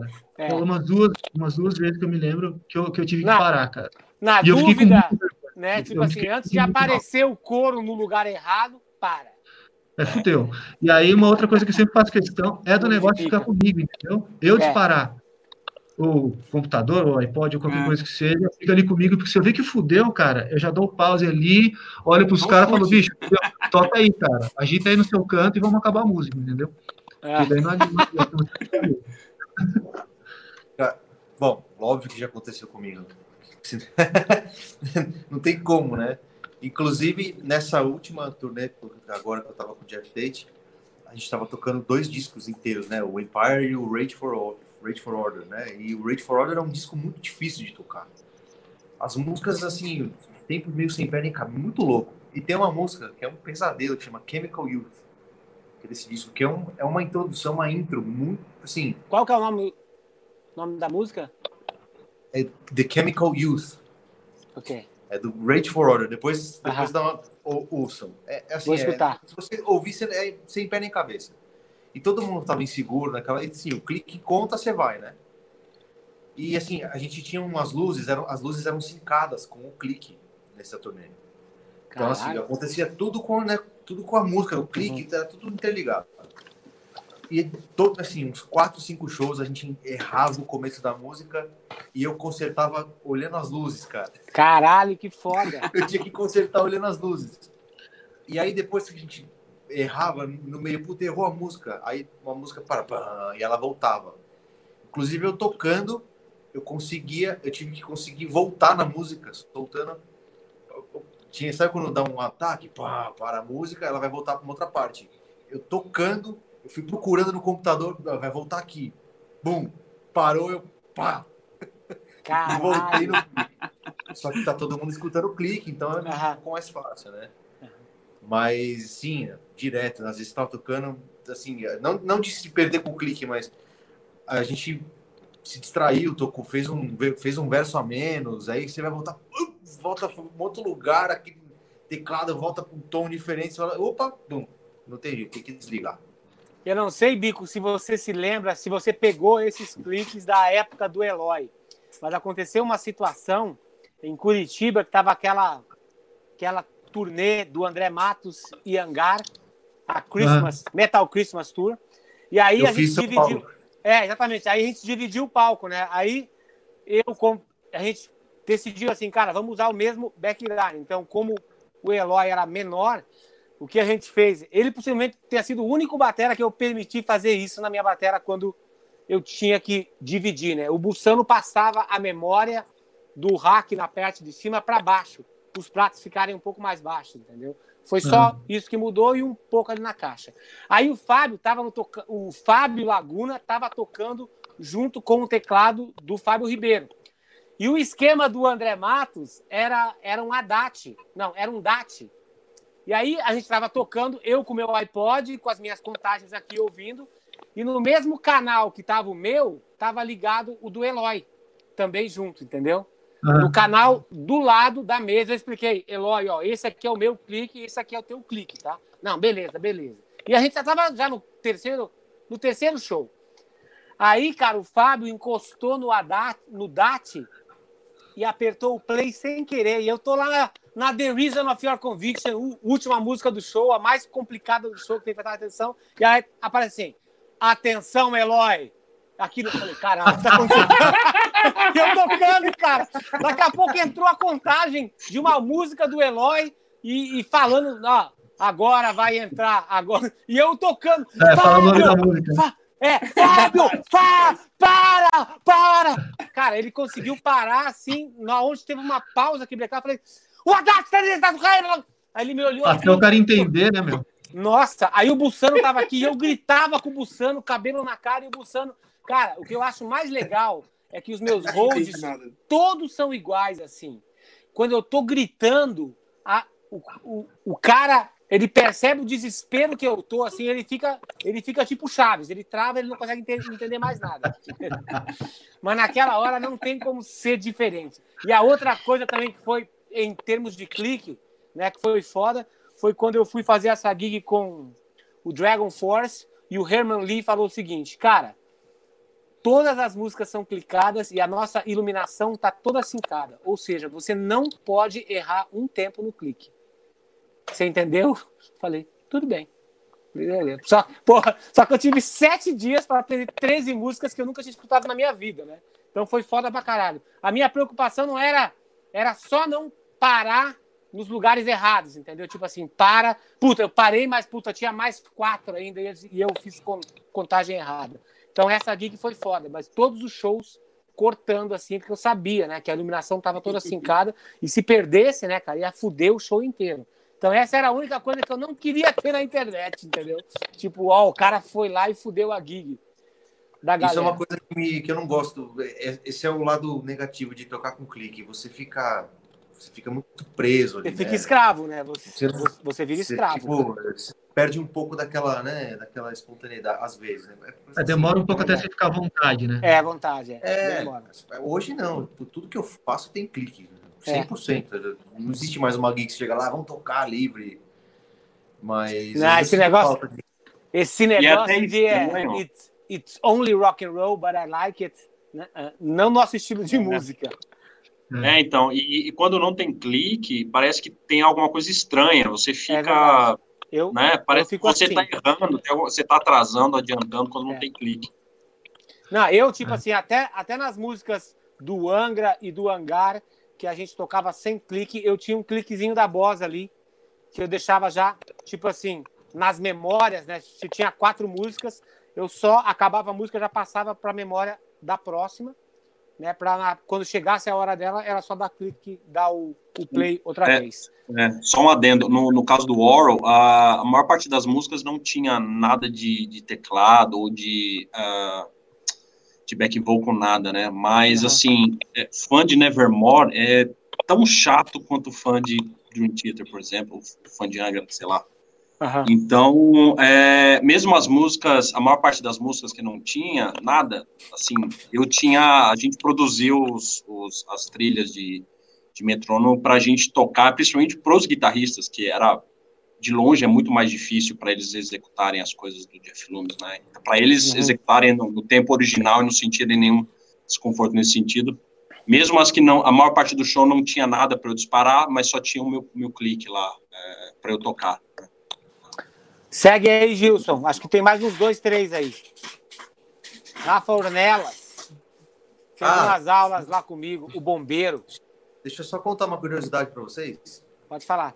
No, no Jeff Tate, todos isso já vem desde o Queen's Rock, eh, são os mesmos cliques, os mesmos né, da- que a gente usou, mesma né, sessão. Aham. Todos os cliques eles eles batem no tom da música, eles acompanham a mudança de acorde da música. Caralho. Caralho. Então, tipo, loucura. muda junto com a música, para não Caralho. ficar incômodo no seu ouvido. Cacete, eu nunca tinha, nunca fiz isso. Nunca vi Eu também, eu também, eu nunca, É, nunca legal. foi a primeira vez que eu vi foi isso quando chegou o playback do Operation Minecraft pra gente tocar. Mas você é achou legal? realmente- Você achou legal? Sim, porque fica num volume legal e acompanha a música, não fica. A música é aquele kkk, aquele negócio constante. Aham. Também que acompanha a música meio que se mixa legal, assim. Eu achei legal, achei E interessante. é bom que você tem certeza de estar no tempo certo, né? Boa dica, é. É, Cara, legal, e vocês- atrasado. Tipo assim, uma, uma das coisas que pra mim foi difícil pra caralho, porque todas as vezes que eu tocava com clique, até no OSP, eu co- consegui fazer isso, eu, eu tenho o meu som de cowbell. Tipo assim, quando o cara vai, quando o cara me pede pra gravar alguma coisa, vai mandar os backtracks, eu mando um sampler pro cara e eu falo assim, substitui por esse som e tem aquele negócio das contagens das pandeirolas, né? Um, dois, um, dois, três, quatro. Sempre que vai voltar a bateria, tem essa contagem, entendeu? Então vai um, dois, um, dois, três, quatro. Onde está essas palmas aqui? É Onde tem a- uma pandeirola junto. Aí no OSP eu consegui fazer isso porque a gente teve tempo. Aí o Black falou: não, então leva isso aqui, faz lá com o teu técnico e aí você me devolve como você quer. E eu fiz isso com a Dair. E com o Dragon Force foi a única banda que não dava tempo. E também não dava para mudar, porque a banda toda usava clique, e eles estavam acostumados com aquela porra do metrônomo do Pro Tools. Puc, puc, Cara, é horrível. Esse clique do Cara, Pro Tools é a coisa mais maldita. Eu odeio o acento em clique. Pra É, mim tem que é, ser o clique só pra E aquele entrar. som, ele some no meio da mix, cara. Aquele É, pipipi. some, some. Foi isso que eu falei. E aí, eu ainda. fa- Cara, aí a gente foi. Quando a gente foi ensaiar, eu falei pros caras, falei, cara, geralmente esse som de clique desaparece na mix, fica meio ruim. Aí ele falou, não, pô, a gente sempre usa isso e pra gente colocar uma outra agora vai atrapalhar a gente. Então é mais fácil você se adaptar. Eu falei, beleza. Cara, na passagem de som do primeiro show, no, no ensaio eu já ouvi meio mal. Na, segunda, na primeira passagem do primeiro show, o runner teve que sair correndo e comprar uma mesa nova para amplificar o meu ponto, porque não chegava. E aí os caras na passagem de som, apavorado com o olho, deixando fazendo assim, "Cara, Aquiles, você consegue tocar um pouco mais fraco, cara? Porque, cara, a gente não tá, a gente não tá ouvindo nada. Eu falei, cara, agora não dá, cara. Tipo assim, agora a gente vai ter que, tipo assim, eu, eu, não, eu não tô confortável com esses cliques e eu sei que vocês não estão confortável com o volume, que eu levei meu sub atrás, parceiro. O sub tava, o bumbo tava no sub, aquele negócio tremia tudo, entendeu? Então são essas coisas que você tem que se, se virar rápido, né, cara? E graças a Deus eu não me perdi em nenhuma música e nem contagem, nada. Foi tipo. Mas foi tipo assim, cara. Eu, eu ia cagar ouvindo Dragon Force, né? Eu ia dormir ouvindo Dragon Force, eu acordava ouvindo Dragon Force. O tempo todo da turnê, que eu não estava ensaiando, eu estava com fone de ouvido, ouvindo as músicas ainda. E aí, quando eu fiz o quinto show, que eu, foi a primeira vez que eu tirei o fone grandão e botei meu in-ear, que eu falei, cara, agora eu consigo agitar agitar no meu lugar, consigo balançar a cabeça, e aí foi o último show Acabou que eu fiz com a banda. Acabou a turnê. Cara, que broxante. Por isso que eu fiz aquele vídeo lá da música, cara, the Fire in Flames, porque senão ia, não ia ter nenhum registro meu do que eu fiz, entendeu, cara? Aí eu fiz uma versão aquilizada lá da, lá da música, né? Porque o jeito que eles tocavam era muito mais simples, né? E aí, como era um, é- como era um drum vídeo, eu dei uma pirada ali. Botei virada até abrir espaço na música para fazer virada maior. É um bicho mesmo. Onde, cara, onde tinha assim, ó, pausa, bico, ó. Eu tinha pam, pam, pam. tuta, Começava a música, eu fiz pam, pam, pam. Um, dois, três, quatro. Dois, dois, três, quatro. Três, dois, três, quatro. Quatro, dois, três, pá. Aí que eu comecei a música. Você Botei uma transformou numa virada- música do hangar, praticamente. É, é, botei. E foda-se, né? Cara, botei quatro, quatro compassos de virada onde só tinha dois tempos para entrar. É isso aí. Tipo uma música do hangar. Tem mais, Gilson? Tem o Rafael Ornelas aqui. O, bo- o bombeiro, parceirão. Aquiles, parabéns pelas lives. Dota, grande batera. Conheci ano passado no Aquarius Pub. Pub. Rodrigão, grande batera. Usa domínio símbolos do mestre artesão Chico Domini, meu conterrâneo de Avaré, São Meu, Paulo. Abraço. É Abuso de estrutura duplo. Cara, de estrutura duplo aqui. Daqui a pouco, É. porra. Vou Aí. ter que pegar minha camisa da paz lá, pô. É. Mateles, Ma, Matheus Teles mandou dezão. Quando será a live com Paula Anhaia e com a Dair sobre som de batera? Vai ser no mês que vem, cara. É, mas vai Dia- ter essa live, galera. A, Dia a 11 TV de Mal, agosto. A TV Maldita está preocupado com a sua mão de alface como batera, então a gente vai trazer duas pessoas aqui para explicar para vocês que o som bom de batera vem do baterista. Aí você, aí você vai falar assim, puta, então por isso que meu som é uma merda. Fudeu. É, é verdade. Quando a é Drummer verdade. mandou dois contos. Principalmente ao vivo. bateras, monstros. Grande abraço de Foz. Valeu, obrigado. Valeu, Panda. Ó, me pediram aqui só pra eu comentar de uma desgraça minha com um clique. Aconteceu comigo uma muito boa. Posso contar? Claro. Rapidão. Só põe o Jean Tavares ali, ó, rapidinho. Ah, Jean, Ta- Jean Tavares. Deixa eu mandar aqui.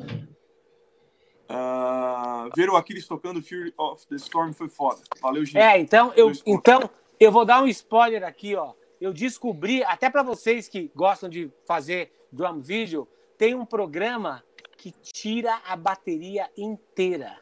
E eu achei um cara que trabalha com Adair, que ele tá fazendo um monte de cliques para mim e tirando todas as bateras. Então, eu mandei uma lista de 20 músicas pro cara, que são, é, que são essas músicas que eu vou gravar pro Rock Nacional. E tem mais duas músicas do Dragon Force que eu vou gravar também, que são músicas que eu tinha um puta de um prazer de tocar. E uma delas é Fury of the Storm. Vai ser bem legal. Cara, então Tá, se é vocês programa? quiserem, eu, eu- eu passo o contato do cara e eu já falo até o preço que ele faz. Ele faz 20 reais por música. Ele tira a bateria e programa o clique certinho. E naquelas músicas que o clique tá meio torto, ele quantiza Nossa. tudo. Ele, ele, tipo assim, as músicas do, dos, do rock nacional dos anos 80 era muita coisa sem clique. Então, cara, ele quantizou, você não percebe, ele programa o clique tudo certinho. O cara é uma bonito. maquita, praticamente. Pode bater nele no final também. Pode, o cara gosta disso, né? Vintão. Então, se vocês quiserem aí o contato, mais um abuso de estrutura É. que é proveniente aqui da, da TV Maldita. Segue, Gilson. Tá, contando rapidão, então. Quando eu tocava no sertanejo, cara, até o, o Big Joe que tá aqui curtindo, ele vai conhecer o Sandro Henrique. O cara tocava muito violão, cantava, só que ele pirou que ele queria colocar tudo no clique. Ele botou até o violão dele no clique. Aí um belo dia a gente foi tocar e quem disparava era o, era o tecladista no notebook ali. Perigoso. Travou aquilo ali. Aí o tecladista que tava tocando já parou para tentar resolver. Aí o, Sandro, que era o cara que devia estar tocando violão, teve que largar para ir lá tentar resolver porque o notebook era dele. O gaiteiro ficou olhando assim, porque não saía nada da gaita. No fim, tava eu e o baixista tocando só. Ah, tá Resultado, vendo? Tivemos que parar e todo mundo. Cara, cara, a, ma- É, cara, a então, pior mentira, a pior situação é o cara tá fazendo um show e o público perceber que você é uma mentira, que você é uma farsa, você é um mentiroso e você não poder, você não teria capacidade de estar no palco. Isso é a pior coisa que pode ter. Então, É. se você ela tem que ser se- sempre alguma coisa que. se você for um músico mentiroso, vagabundo, que grava as coisas e fica ali só dublando, você não merece respeito, entendeu? Porque músico de verdade tem que ser capaz de subir no palco e tocar. Caralho. Só, só concluindo, a trilha ela tem que sempre ser alguma coisa que não está no palco, né? Se o cara tá no palco, tem que estar tocando. Né? Tem que estar tocando, porra. Agora, meu, eu quero saber de vocês aí, ó. Se vocês já, já ficaram sabendo de bateras que utilizaram o recurso de vamos botar o bumbo só no refrão aqui, porque o refrão é muito longo. Puta merda, aí é foda. Como assim, cara? É, Bumbo, gra- assim? bumbo gravado no PA, sim, senhor. Por quê? Algum Ah. problema? Eu ouvi, Cara, eu ouvi uma história de- disso do batera do Nightwish. E ouvi do Stratovarius uma história assim. Ouvi, ouvi dizer, mas não sei. Eu só ouvi lendas, nunca presenciei. É, nunca vi também. Eu, Cara, o eu- Aquiles eu... lembro do MD que o Aquiles falou que o Ah, MD é. da bateria, lá no né? Japão. A primeira vez No que eu Japão. fui pro, pro Japão, eu fui falar com o meu road e eu utilizava aquele MD9 da Yamaha, Bico. Lembra? Aquele que a gente usou também para fazer workshop e tal. Aham. Aí eu utilizava três canais, né? Que era o, o LR das orquestras, junto com os coros de pica, coros de voz, né? Miserabus, junto com a orquestra. O terceiro era o clique, e tinha o quarto que não usava nada. Aí o Hold chegou e falou assim: Isso aqui são os bumbos? O quarto? Eu falei: Como assim os bumbos? Não, porque tem mais um canal aqui. Eu falei: Não, só tem esses dois aqui e aqui é meu clique. Ele falou assim: Não, eu sei que são bumbos, mas você tem que me falar, porque se der alguma coisa errada eu vou saber como parar. Eu falei: Não, mas não tem bumbo, você é louco. Aí Ele falou, então, então, então você vai tocar tudo? Você vai tocar? Eu falei, velho, mas caralho, o que, que eu vou fazer então? Eu, eu tô aqui pra tocar. Ele falou, não, porque tem um monte de banda. Banda A, B, C, D, E, F, G, H, roda o abecedário. Bandas do Power Metal melódico, que ele falou assim: eu trabalhei com todas elas e o cara só mexia a patinha, assim, ó, bem bonitinho. No peazão tem aquela pressão quantizada de bumbo. Ah, a única parte, a única parte que entrava no PA eram as levadas que não tinham bumbo em semicolcheia ou cestina. Nili Vanille da Batera. Ali, parceiro, a minha casinha, a minha casinha de shopping caiu, cara, porque Nani Nani. sabe porque você faz, você ouve aquele di- aquele disco, e fala assim, caralho, que animal isso daqui. Mas é mentira. Caralho, que animal isso aqui é mentira. Aí eu descobri que o heavy metal era uma grande mentira. E é por isso que o Hangar não toca mais ao vivo, porque ninguém quer ver uma banda de verdade tocar. Vocês preferem ir no show e falarem bem assim, ó. Caralho, meu. Você viu só essa banda é foda, é igual o CD. É, claro que é igual o CD. É o CD que tá tocando. Eu já contei É isso. Eu já contei isso numa outra live aqui, que eu tava fazendo uma tour com Tony Macalpa, em uma dessas bandas que tem três vocalistas, uma mulher, gótico, bichão, tal, não sei o quê. Falei, pô, essa banda to- tocou aqui ontem, né? Aí eu perguntei pro cara, e aí, como é que foi o show? É bom a banda? Aí ele riu pra mim, assim, o americano riu. Ha, bom pra caralho, né, meu? 24 canais de Pro Tools rolando junto, né? Como não vai ser bom? Meu Deus. Então eu sei, galera, que vocês que estão aqui, tal, talvez vocês não entendam muito bem o que, que a gente está tá falando, porque demora até um tempo de você processar e você acreditar nisso. Mas, cara, é triste. É triste, é triste. É triste Ah, pra mas tem caralho. muito, cara. Tem muito, É. Tem, né? De, ba de batera eu nunca ouvi. De batera a única lenda é esse desse cara aí, que ele nem tá mais na banda, acho. Do Aham. Agora, de outras coisas, de puta, tem muita história, cara. Muita história. De banda grande, de banda dinossauro, hein? Pode, pode, História pode, de com- pode compartilhar umas coisinhas aqui com a gente, mas não precisa dar nome aos bois. Não, não, é, assim, de bom, nosso amigo Daga. É aqueles. Daga Festas, parceirão, Daga vai estar sair. aqui. Que dia que o Daga vai estar aqui, Gilson? Você, você consegue Dia ver? 27. 27 de julho, 27 esse Dá- mês aqui. Daga Festas, Semana mais que vem, quem? né? Mais o Diego, né?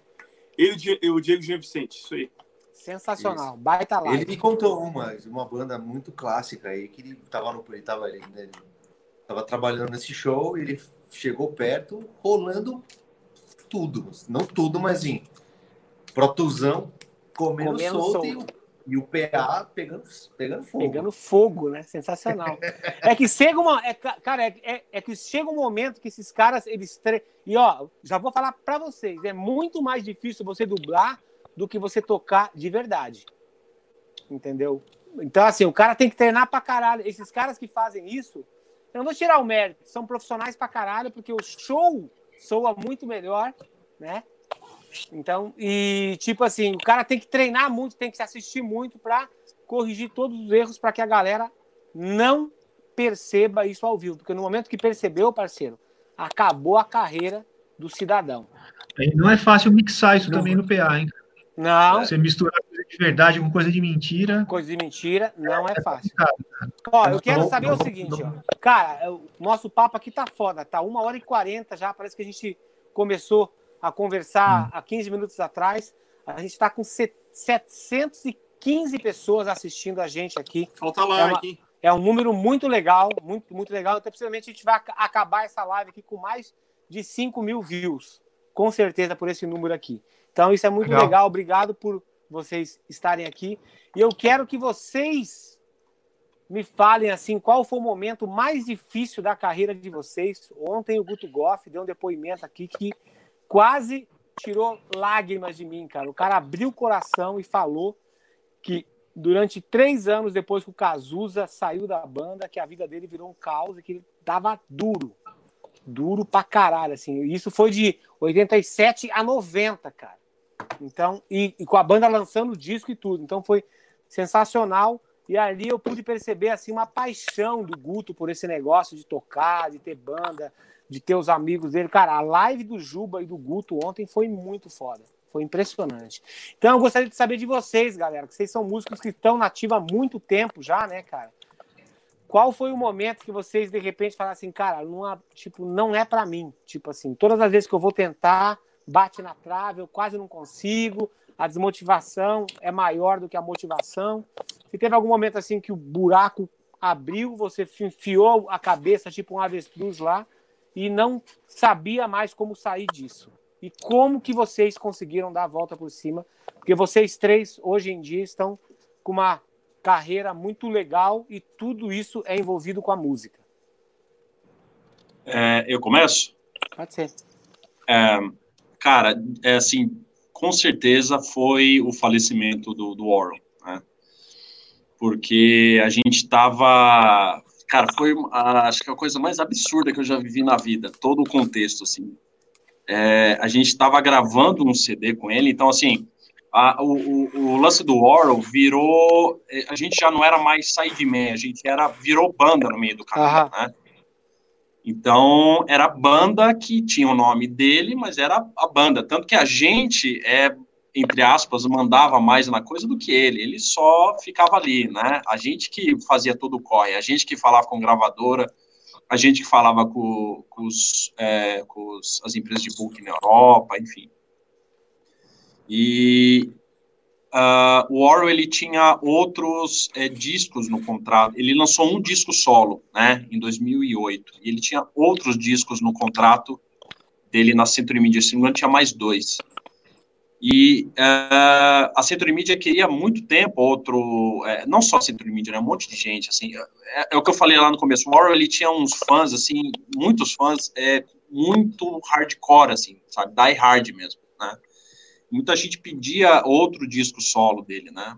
E aí ele decidiu fazer isso com a gente, né?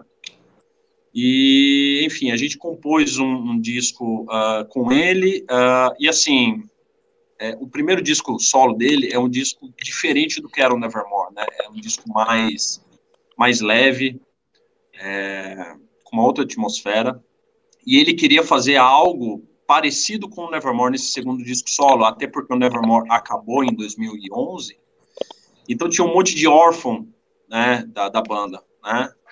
E ele queria, digamos assim, preencher um pouco o espaço desses, desses fãs com esse novo disco solo, mais nessa pegada do Nevermore, né? E aí a gente começou a compor é, o disco com ele, e aquele disco que eu te dei, e falei para você não jogar fora, aqueles e eu ouvi, ouvi, achei bom pra caralho. É. Pô, teve uma. Teve uma... Conta aquela história aí, Dota. Conta. Vai. É, não, eu já, dei, eu já dei outras coisas que eu gravei pro Aquiles e fui achar um tempo depois jogado no canto. Eu tive que pegar de volta para mim.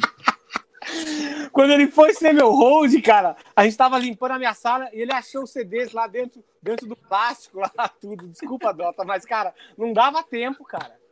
Eu sei. Mas aí, esse outro, eu ouvi e te mandei a resenha ainda. Fiz a resenha. Sim, sim, sim. sim.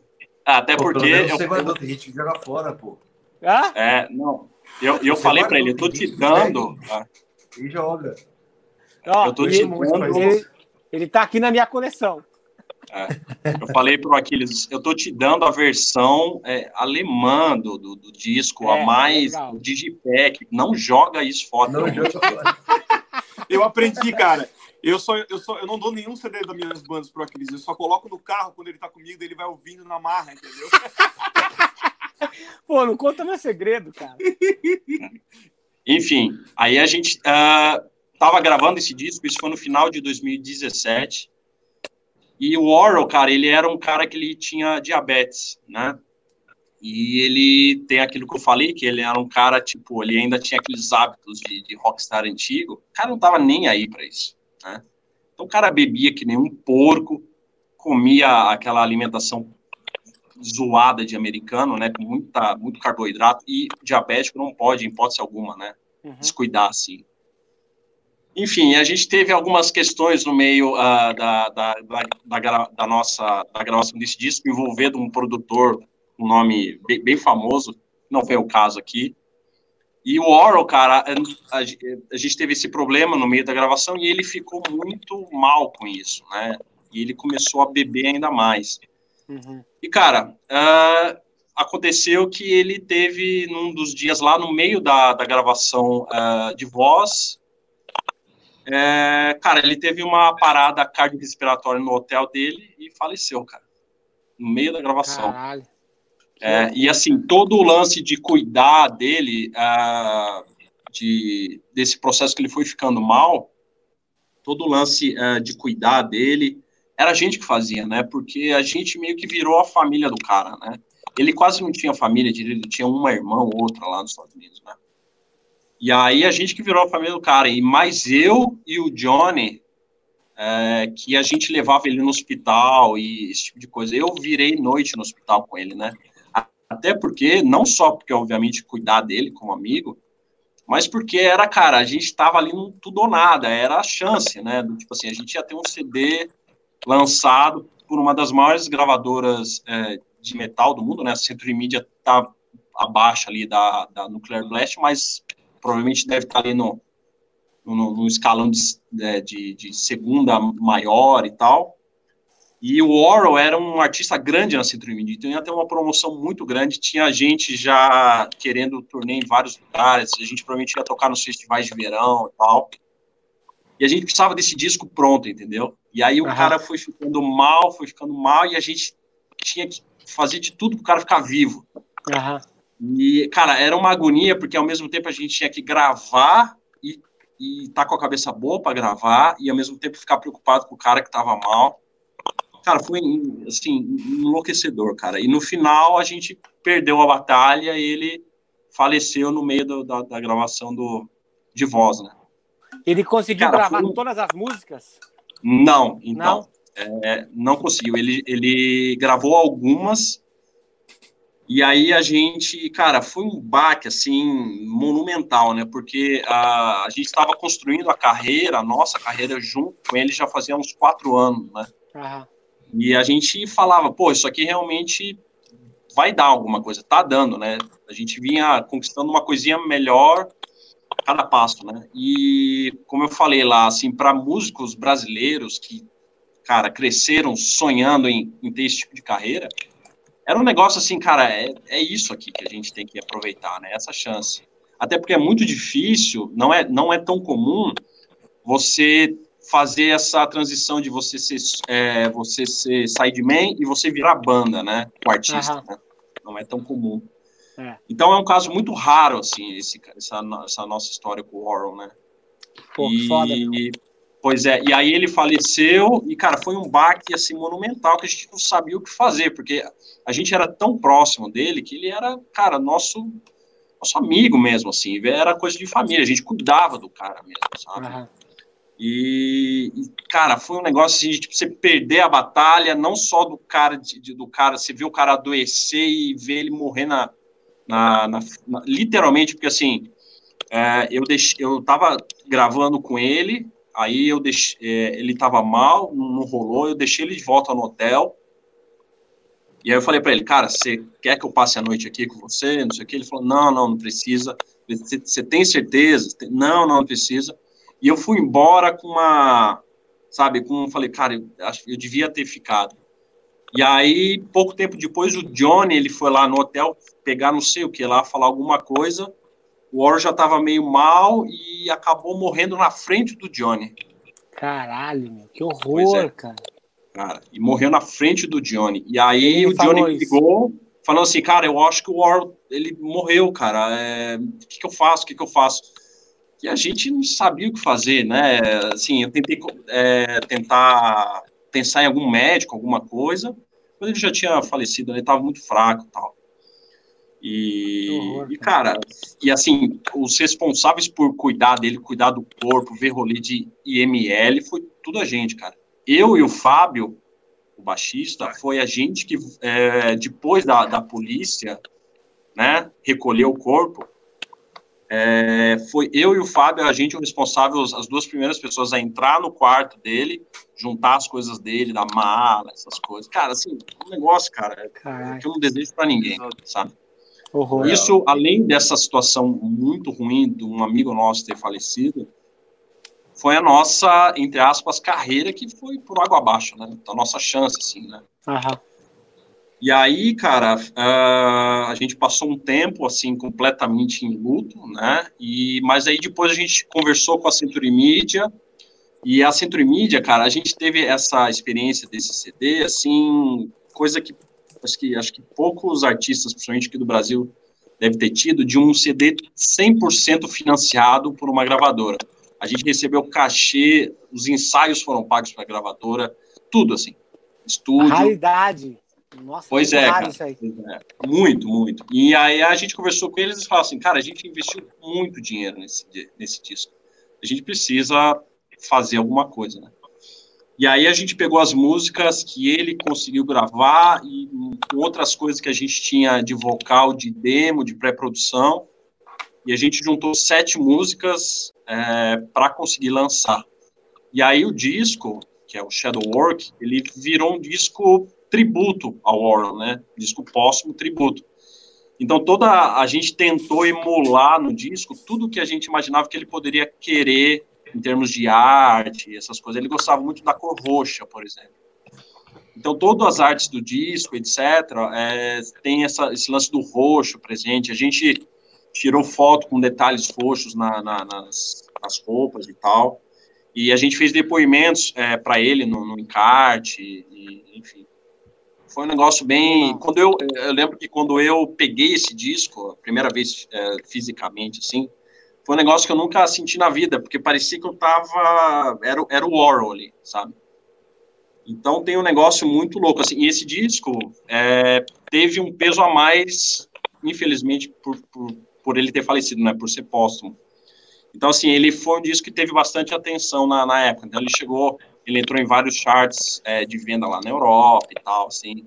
Então isso foi de uma forma muito, é, assim, macabra, mas foi foi bom pra gente, né? Porque a gente teve uma atenção a mais por conta dessa situação, mas, cara, foi uma das coisas mais, acho que foi a coisa mais absurda que eu já vivi, assim, de tudo, cara. Tudo era muito absurdo, cara, isso.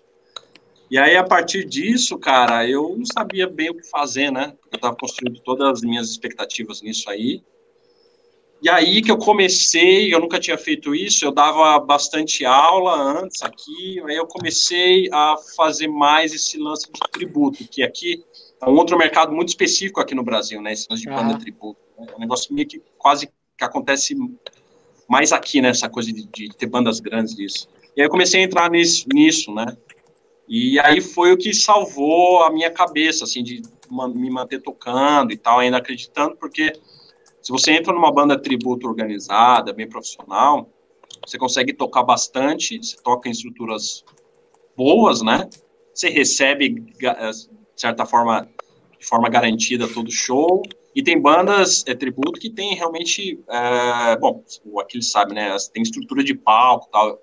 Nesse Dio tributo que eu toco, que é o Heaven and Hell, a gente emula também todo o palco da época que, que o Dio, é, né, na época dos shows do Dio, e com, com coisas assim, tipo grades, uns totes, assim, uma, uma, produção bem legal. E assim, é, e você consegue tocar bastante, é, uma, é, um, é um, outro cenário completamente diferente, assim, são outros músicos, é outro público, é diferente do autoral, né?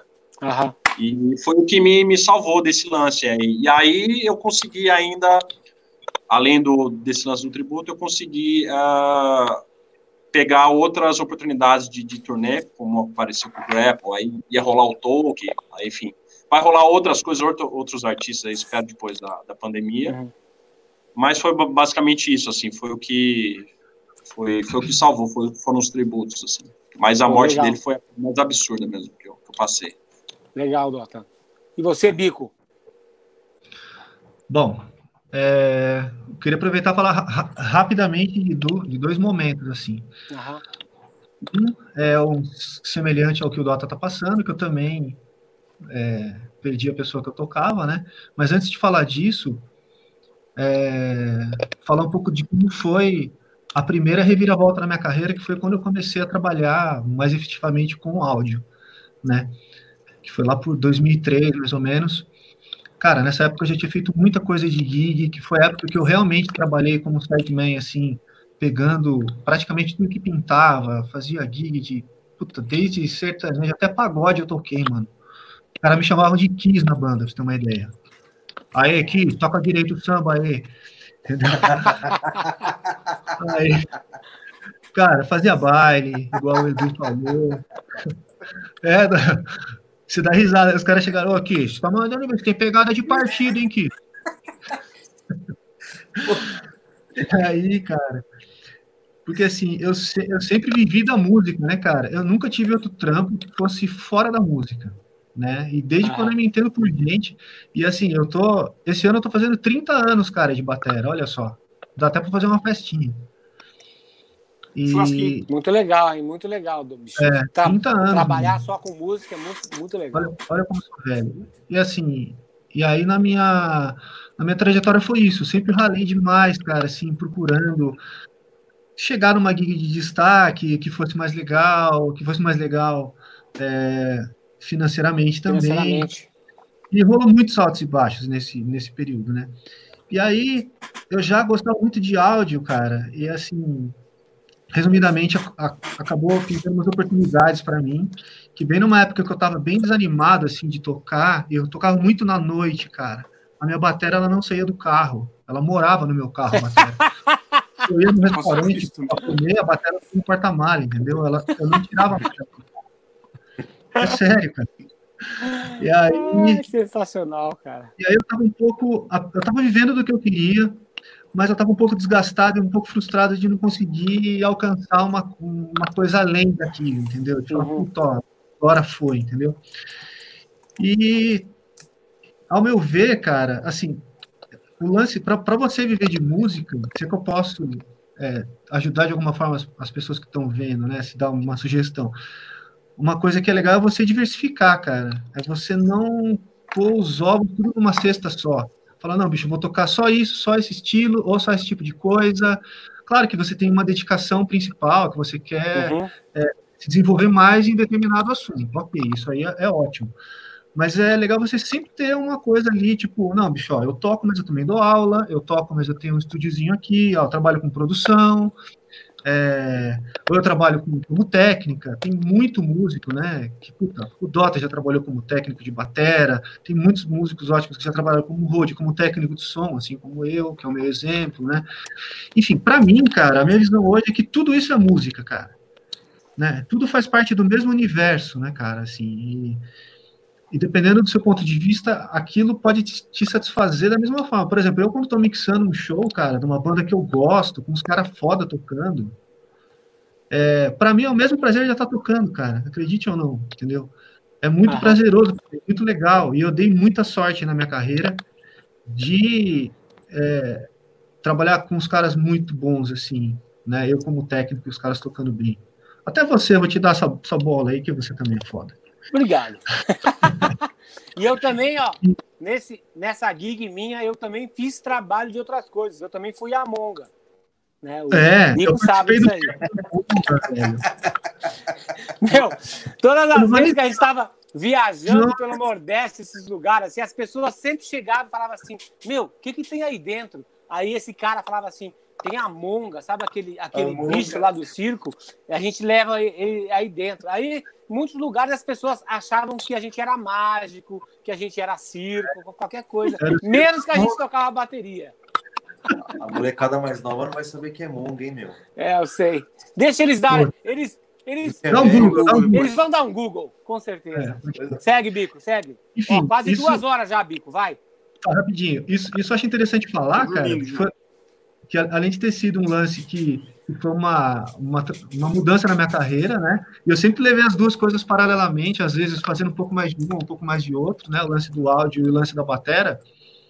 Eu acho legal você ter é, esse plano B. E, e, por causa disso, cara, que eu, que eu posso dizer hoje que eu nunca passei uma, uma situação, que nem você citou, do luto ontem e tal, uhum. uma puta batera fodaço, né, cara? Também tem uma puta história eu, graças a Deus, nunca passei um, uma situação de necessidade, de puta, tô fudido, não tenho como pagar as contas e tal, porque eu sempre fiz esse corre e acabou dando certo, mas isso é, é, acho que deu certo justamente porque eu fiz essa diversificação, entendeu? Eu procurei outros caminhos e fui enxergando onde que estava dando certo. Eu não fiquei tipo um burrão ali insistindo no negócio, não, é isso, é isso, é isso, é isso, enquanto é não foi isso, eu não quero outra coisa, entendeu? É, sim, acho tá que, que não ao meu ver, é isso. Tem gente que pensa diferente, cara, né? Que foca num objetivo e é só aquilo. Mas aí, provavelmente, o cara tem que ter outro trampo, cara. Entendeu? Trabalhar no banco, trabalhar na Dana, sei lá. Trabalhar na monga. É, trabalhar... O que também não tá errado, cara. Não tô falando que tá errado. Claro. É ok, ok. Mas para mim, eu queria viver da música e do que tivesse em torno da música, entendeu? Beleza. Legal. Essa foi a primeira fase assim, que eu acho interessante falar. E agora, recentemente, que é a fase mais difícil como, como batera mesmo, né? E no caso não é como um side nem nada, mas porque lá no André a gente tinha um, um meio que um clima de banda mesmo, né? Tudo bem, tinha ele que encabeçava o negócio, mas sempre foi tratado as coisas como banda, tanto que eu era vendido como banda André Marcos, né? E nos últimos tempos rolou esse lance, essa reunião do Xamã, que não sei se é, se todo mundo sabe disso, tal, mas era uma coisa que tinha prazo de validade, né? Os caras reuniram, tinham um contrato para fazer uma, um determinado número de shows, que pelo sucesso que teve, aumentou, né, esse número de shows. Enfim, não, não cabe entrar em detalhes, assim. Mas Ah. o plano era a gente voltar com a carreira solo, dando, tipo, não, dá um tempo, vamos dar uma revitalizada, pô, o André fez o lance de Xamã, legal pra caralho, ficou em evidência, foi super bacana, né, o André e o Hugo, que era na carreira solo também, mas, puta, a ideia era a gente voltar com, com um disco novo, que há muito tempo a gente estava querendo gravar. Tipo, tinha planos assim que eu ainda tinha esperança de, de fazer rolar, entendeu? Mesmo tendo ficado em off a carreira solo por praticamente um ano aí por conta do Xamã, né? É, E isso, infelizmente, acabou não dando tempo de fazer, né, cara? Então, assim, é, quando eu soube do falecimento do André, para mim foi uma puta puta baque, né, cara? Puta tapa na cara, assim, tipo de. Caralho, mano. Primeiro que você perde um amigo, né, velho? Você perde uma pessoa que você gosta, uma pessoa que é do seu convívio e tal.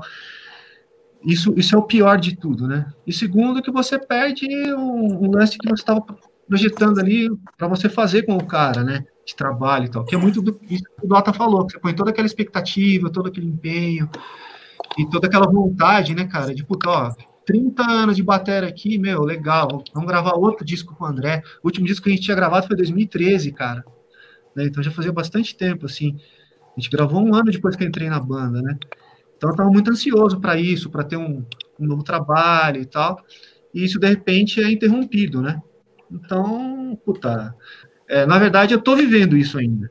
Né? É o momento que eu tô agora. É um dos momentos mais Sim. difíceis da minha carreira como batera, tá sendo agora, né? E ainda para completar, rolou essa quarentena agora, que deu uma interrompida geral, né, nos outros Geral. trabalhos que eu Foda. Então, assim, estamos firme aqui, cara. Estamos firme, mas não, não tá sendo fácil, não. Sendo bem sincero. Pô, legal. Bola pra E frente. você? Cara, o Cominato já tá triste já. Não, eu tô. Eu passei, eu passei a madrugada passada com a minha filha no pronto-socorro, cara. Caralho. D- d- Das três da manhã até as oito da manhã, que ela passou mal, eu tive que levar ela, então eu tô meio. Dormi pouco, tô meio. Aham, entendi. Mas tô bem, tô bem, tô vivo. Legal. Cara, quem, quem vive de música no Brasil e nunca teve um, né, um momento de você falar, cara, se quer, meu, deixa pra lá, fica desanimado, não, vive- de música no Brasil de verdade, né? Aham. Uhum. Sempre tem essa- esses momentos, né? Pra, comigo, cara, ó, você falou 30 anos, né, Silveira? Vai fazer 24 anos que eu sou um músico profissional. Porque eu toco bateria, eu toco desde os 5 anos de idade, do meu pai Aham. profissional, 24 anos. Vou completar agora em 2021. Quantos anos você tem? Eu tenho 38. Caralho. Foda, hein? Tenho 38. E eu sou. Eu tenho. eu me formei em outra coisa. Eu, me preparei para o plano B, mas já era, né? Não, Aham. não vou ter plano B, porque eu sou designer, eu sou designer gráfico, né? Aham. mas nunca, enfim. Cara, mas teve duas, dois momentos que realmente eu fiquei muito assim, falei, cara, na, na boa. Obviamente uma delas envolve uma morte também, que foi a morte do David, do nosso batista do Soto, em 2017, que ele tava, ele tinha acabado de entrar no Adrenaline Mob com o, Aham. com o Russell, com, né, com a galera. Na primeira turnê, ele, né, ele sofreu naquele acidente terrível. E ele foi uma das duas pessoas que, que morreram. E ele era uma pessoa incrível. Inclusive, amanhã vai fazer. Amanhã é aniversário de morte dele. Vai ter Cara. um evento super legal. Deixa eu te É, interromper que. Deixa eu te interromper que é- essa história eu preciso contar, cara. Essa tour era pra eu ter feito. Ela Mesmo? nome. O, o, tava meio que alinhado comigo e com, e com o Mike Orlando. E aí ele me ligou e falou: Aquiles, não vai dar pra você fazer, cara, porque eu não posso. Eu não posso te fazer a proposta financeira que eu tenho certeza que não vai ser interessante para você, entendeu? Como eu tinha muitas outras coisas para fazer, eu acabei não fazendo a turnê. Mas Deus sabe o que faz, né, bicho? Viu? Pois É muito, muita loucura isso, cara. E eu, quando eu recebi, eu tava. A gente tava ensaiando com o Nocturnal lá na Bedco, quando eu recebi a notícia, cara, eu fiquei em choque, assim. O Juninho se lembra, ele que dava que eu fiquei em choque. Eu falei, cara, era pra, ter, era pra eu ter estado dentro, dentro daquela van, cara. Foda. Pois é. Muito foda. E depois que né, aconteceu isso, todo mundo. A, a banda solo do Jeff Scott Soto já tinha se morfado numa, numa banda Soto, né? Todos eram os sócios, todos. Né? E depois daquilo, tipo, a gente falou, meu, qual o sentido, né? O cara, né? Nosso irmão, fa- né? família quebrou, não sei o quê. Todo mundo ficou meio, meio desanimado, né? Todo mundo ficou. Obviamente, depois, né? Aquela, né? aquela- passa um pouco, você vai né, voltando. E o segundo momento que eu falei, cara, não é possível. Não, a- a- o universo realmente não quer que as coisas aconteçam. Aham. 2000 e 2018, eu tive a oportunidade de. Eu não posso falar o nome da banda, mas tive a oportunidade de fazer um teste. Ah, É, ah, não, mas pelo menos dá uma dica, né, porra? Só pra gente saber o tamanho que é o negócio, porra. para mim, para mim era um negócio estupidamente gigante, porque é uma das minhas bandas favoritas de, de toda a vida. Eu tive a oportunidade de fazer uma audição com essa, com essa banda. É, primeiro via por vídeos e depois aqui em São Paulo com um dos integrantes, enquanto ele estava fazendo aqui uma, uma clínica aqui em São Paulo. Deu certo, rolou.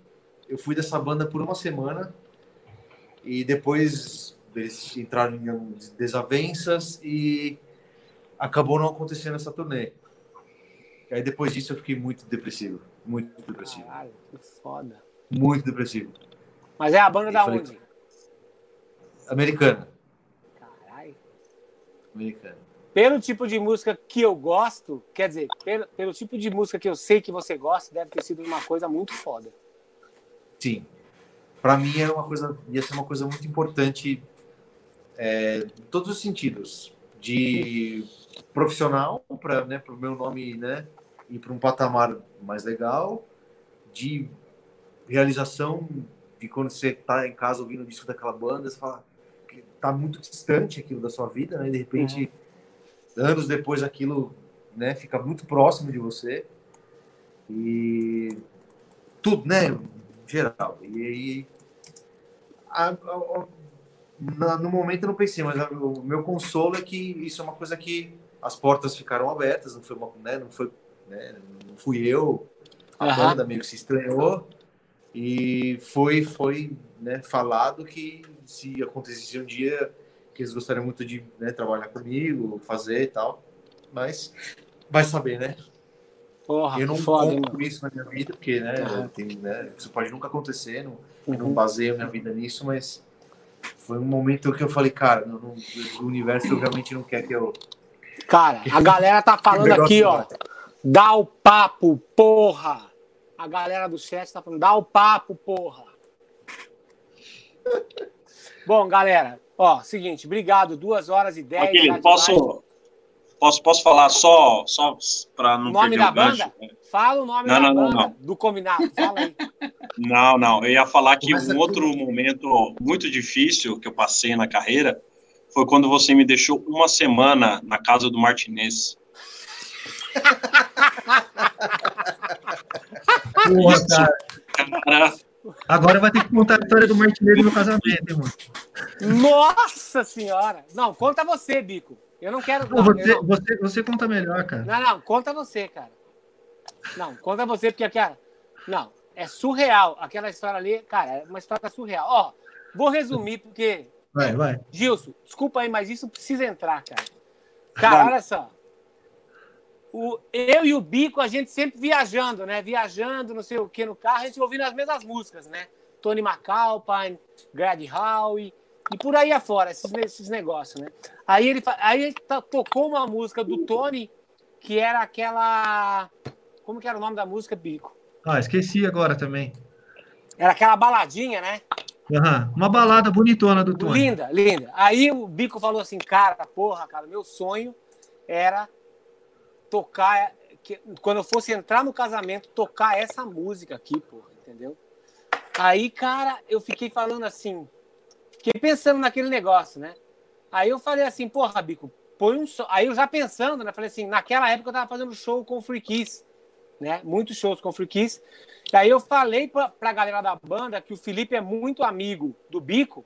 E eu falei com o Felipe, falei, não, vamos tirar a música, porque todo mundo vai no casamento dele. A gente estava em turnê fazendo show naquele final de semana com o Free Kiss. E aí a gente foi né, pro casamento dele. E aí a gente tirou a música, cara. A gente ensaiou a música, tal, tudo, tudo, tudo, tudo certinho. O nome da música eu procurei aqui, achei Capistrano. É. Aí, cara, o Bico me ligou não, uma semana antes, né? Eu liguei para ele para me certificar que ia ter realmente o, o casamento com som, tal, tudo. Ele falou: "Ih, meu, desencana, vai ser muito trampo, tal, não sei o quê". Eu falei: "Desencana o teu cu. Agora você vai botar a porra do som, porque nós tiramos a porra da música, a gente vai tocar para você quando entrar essa, quando você entrar lá no altar, a gente vai tocar a música, porra". Ele falou: "Ah, mentira". E a gente tirou a música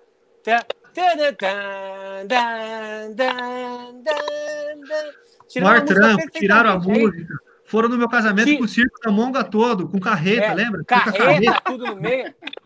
Cara, aí A criançada Nossa. achou que era, era, ia ter o cirquinho lá pra ele. ia, ia ter recreação lá, né? Aí, Recreação. cara, a gente chegou a tocar as músicas nos shows que a gente fez antes. Aí o Martinez chegou, a gente chegou no mesmo dia, dorme lá, né? Cada um foi para os seus quartos e tal, e o Martinez ficou no quarto que tinha os músicos da banda, né? Era isso? Os que músicos da banda que ia tocar na festa. Aí o Martinez deitou junto com os caras e falou para os caras: Ó, tô cansado, mas eu vou tocar na festa. Quando, quando vocês acordarem para ir, vocês me acordem, entendeu? E eu vou para lá tam, também. Beleza.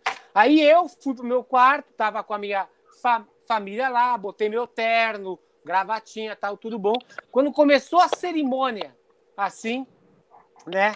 E a, a mulher do bico já sabia que ia ter a música para eles entrarem, tal, tudo. Cara, aí eu não vi o Martinez, eu vi o Felipe, vi o Fábio, eu tava ali, falei, bom, beleza, o Martinez, pô, com certeza ele não tem traje, ele deve estar escondido aqui atrás, em algum lugar, mas eu tenho certeza que quando eu subir e ir, quando eu for em direção à bateria, ele vai sair de lá com a guitarra dele.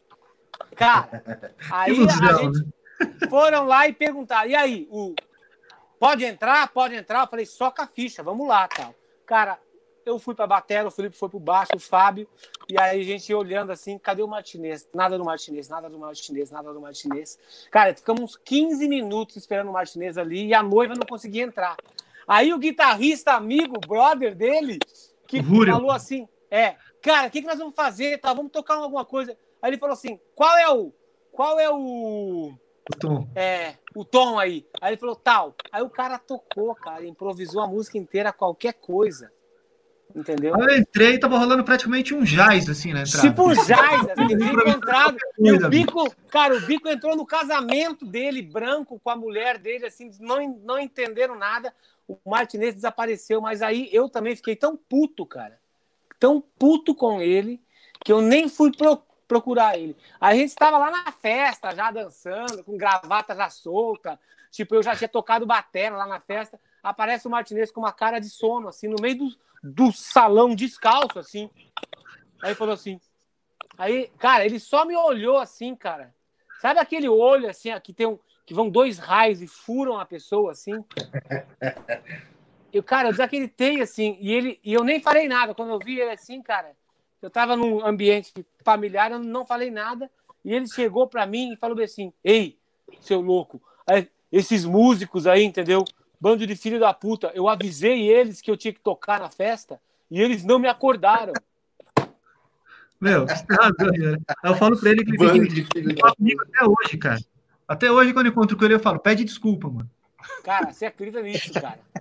Cara, o que eu ouvi na minha cabeça, cara, de pessoas que, tipo assim, eu te falei, te falei, te falei, quantas vezes não te falei, você de- defendia ele, você defendia ele. A partir daquele momento, cara, pra mim, tipo assim, a imagem do Martinez tinha se desfeito completamente, entendeu? Porque a gente fez todo um esquema, um negócio que não era pra. Se fosse um negócio do hangar, a gente se xingava, dava, dava tapa um no outro e re- resolvia. Mas, porra, o casamento de um amigo, entendeu? Que a gente combinou uma coisa que envolvia a mulher dele, família dele, aquilo ali pra mim foi imperdoável, cara. Imperdoável mesmo. Tem uma história aí, ó. Estamos contando agora. Beleza. Que tristeza. Mas então, ó, galera, eu quero que vocês falem agora pra galera de casa aí um disco que vocês recomendam pra galera escutar, pode ser um disco que vocês gravaram, ou, ou um disco que vocês falam assim, cara, esse disco foi importante na minha vida pra caralho, um disco e um filme que vocês gostam bastante pra galera assistir em casa. Pô, e falar, de da sugestão de ser sideman, a gente não vai falar, não, né? Qual? A gente ficou na festinha, assim. Como assim? Tipo, dá, tipo, de, de dar uma sugestão, assim, pra galera. Ah, não, dá, dá, dá. Pô, mas a gente não fez isso já? A gente falou que não, não deve Ah, fazer. que não podia. Então, é só você fazer o contrário. Tá, fala então o que, que tem que fazer. Começa e bota aí, ó. Aí, já Não, fala pode o começar. você quiser, sei não, lá. Bota já falou. Você que manda nessa porra. Não, toca. é, essa porra é toda nossa. Vai respingar porra em todo mundo. Não pode ter nojinho. Vai, caralho, fala, porra! Vai, Bom, é. é, é, se quiser começar, é, pode ser, Silvio. Não, beleza. Os caras são foda. É, Não, en- enfim, cara, é, é mais ou menos isso que eu tava falando do lance de diversificar, que eu acho muito importante. E o que eu vejo hoje em dia, cara, fica meio assim, é, existe muita informação, né? A galera tem muito acesso à informação, só que isso fica meio, meio perdido, assim, né? Meio vago. O cara não sabe o que fazer direito, enfim. Dá, porque eu comecei a tocar para agora, mudou muito, né? a- a dinâmica do negócio. E eu acho que assim, hoje em dia, pô, tocar bem, é, saber se comportar, etc., tocar com um clique, que a gente já falou, isso é chover no molhado, né, cara? Se você É. já não tiver, isso aí é o básico, pra você começar a fazer o rolê, né? Mas acho que o grande diferencial, cara, é, lógico, se a gig tiver espaço, né, você ser um cara proativo, né? Você, além de saber se colocar, você enxergar ali dentro da situação é, o que, que você pode ir além para ajudar, né? Que, principalmente em gig menor, que às vezes é meio perrengue, né? Ou você está numa roubada, alguma coisa assim. Às vezes o mundo tá caindo, ou tá rolando um problema e o cara tá ali agitando no cantinho dele e não quer nem saber, entendeu? Isso aí eu acho que, que é uma coisa que não é legal. Que, que o cara ser, ter uma visão ali do que está acontecendo e ser proativo para ajudar, eu acho que faz muita diferença. E Cara, Tem uma, tem uma pessoa perguntando aqui que eu acho que é legal vocês falarem disso. O que, que é um sideman? Sideman é um cara que é contratado para fazer uma gig, ou para acompanhar um artista, ou para acompanhar uma banda, enfim, é, basicamente é um músico contratado, acho que dá para resumir, né? Mas isso que eu tô falando, cara, acho que em qualquer situação, principalmente se você está sendo contratado para aquilo, né? Então, e, e cara, outra acho coisa, que uma coisa, uma coisa que eu posso falar é. só, só concluir rapidinho, Otávio. Sim, sim, claro, claro. Que, eu- que eu acho muito importante, que eu fico puto quando isso acontece, cara, é, é você manter um padrão, cara, de trabalho. Não importa no, em que lugar você esteja, entendeu? Porque assim, a gente vive basicamente de indicações, né? Assim, para você sair de um trampo para o outro, ah, como é que você conseguiu aquela gig? Ah, como é que você entrou aqui? Não sei o que lá. Cara, o nosso meio basicamente é um indica o outro, ou um cara que foi no show viu você e gostou do seu trabalho, ou viu um vídeo, whatever, viu viu um material seu e gostou, mas principalmente sempre vai ter alguém que vai te chamar, né? E já aconteceu muitas vezes, não só de músico, mas também de cara que trabalha com, com técnica, de técnico de som ou ou qualquer outra coisa, caras do universo da música, né? do cara ter um padrão de trabalho numa gig que você fala, puta, bicho, esse cara é foda, ó. olha que legal, o cara tá mandando bem pra caramba nessa gig. Aí você indicar o cara pro outro trampo e a qualidade do cara ser outra, entendeu?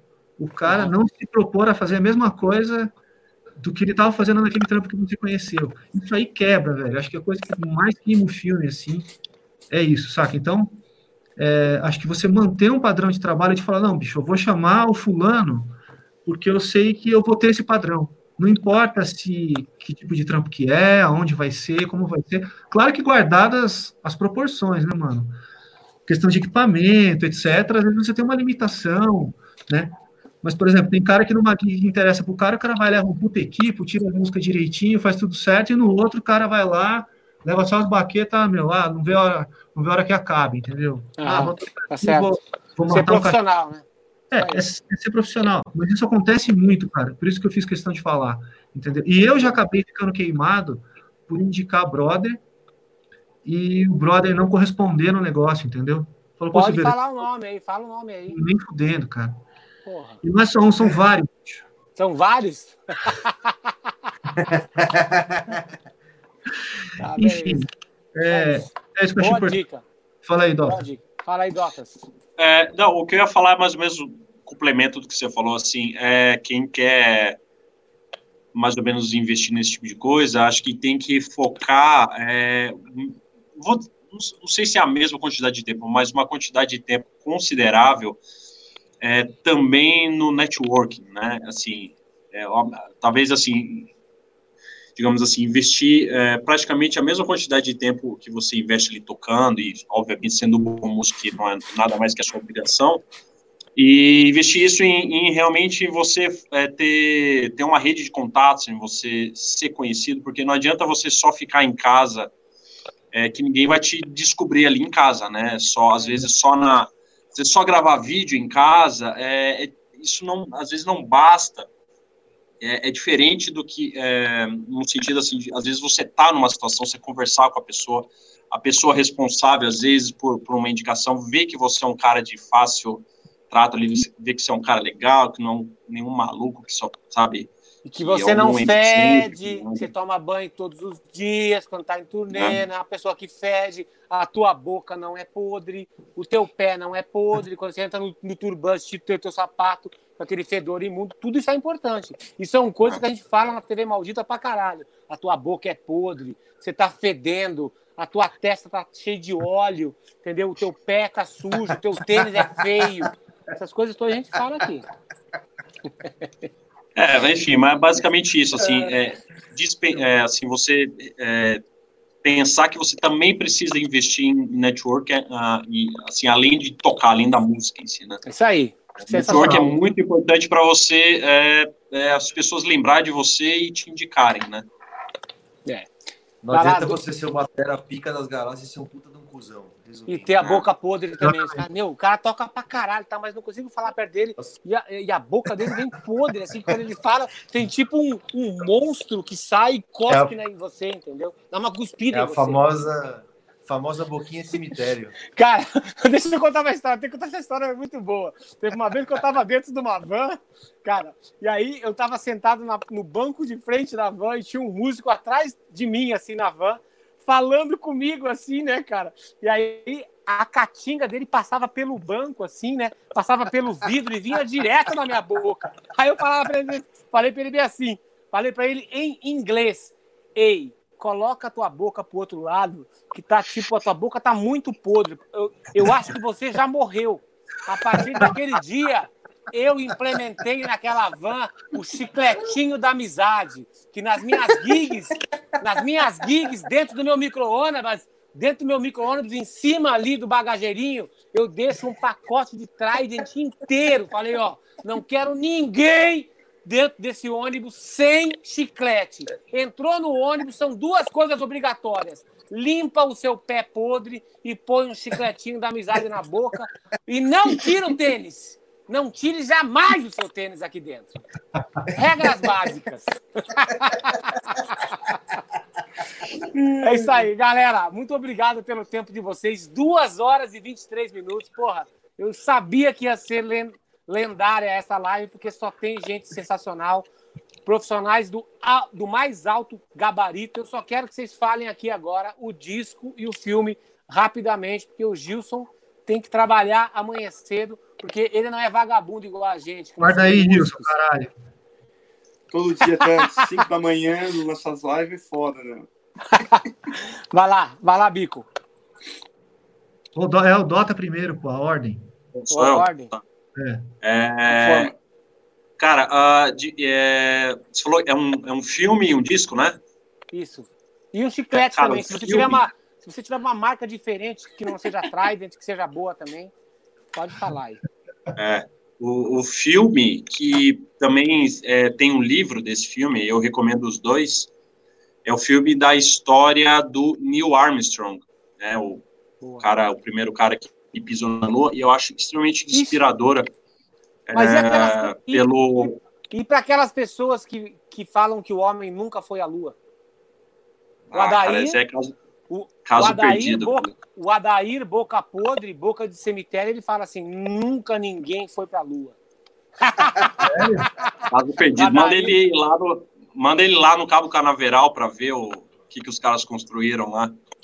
Vai lá, segue. Enfim. O que mais? É, é, o, saiu um filme, se não me engano, em 2018, né? Chama é, First Man, né? É a história do, do Neil Armstrong. E o livro que inspirou esse filme, que é quase que uma biografia dele, é muito, muito boa. Assim, a história de vida dele, a personalidade dele.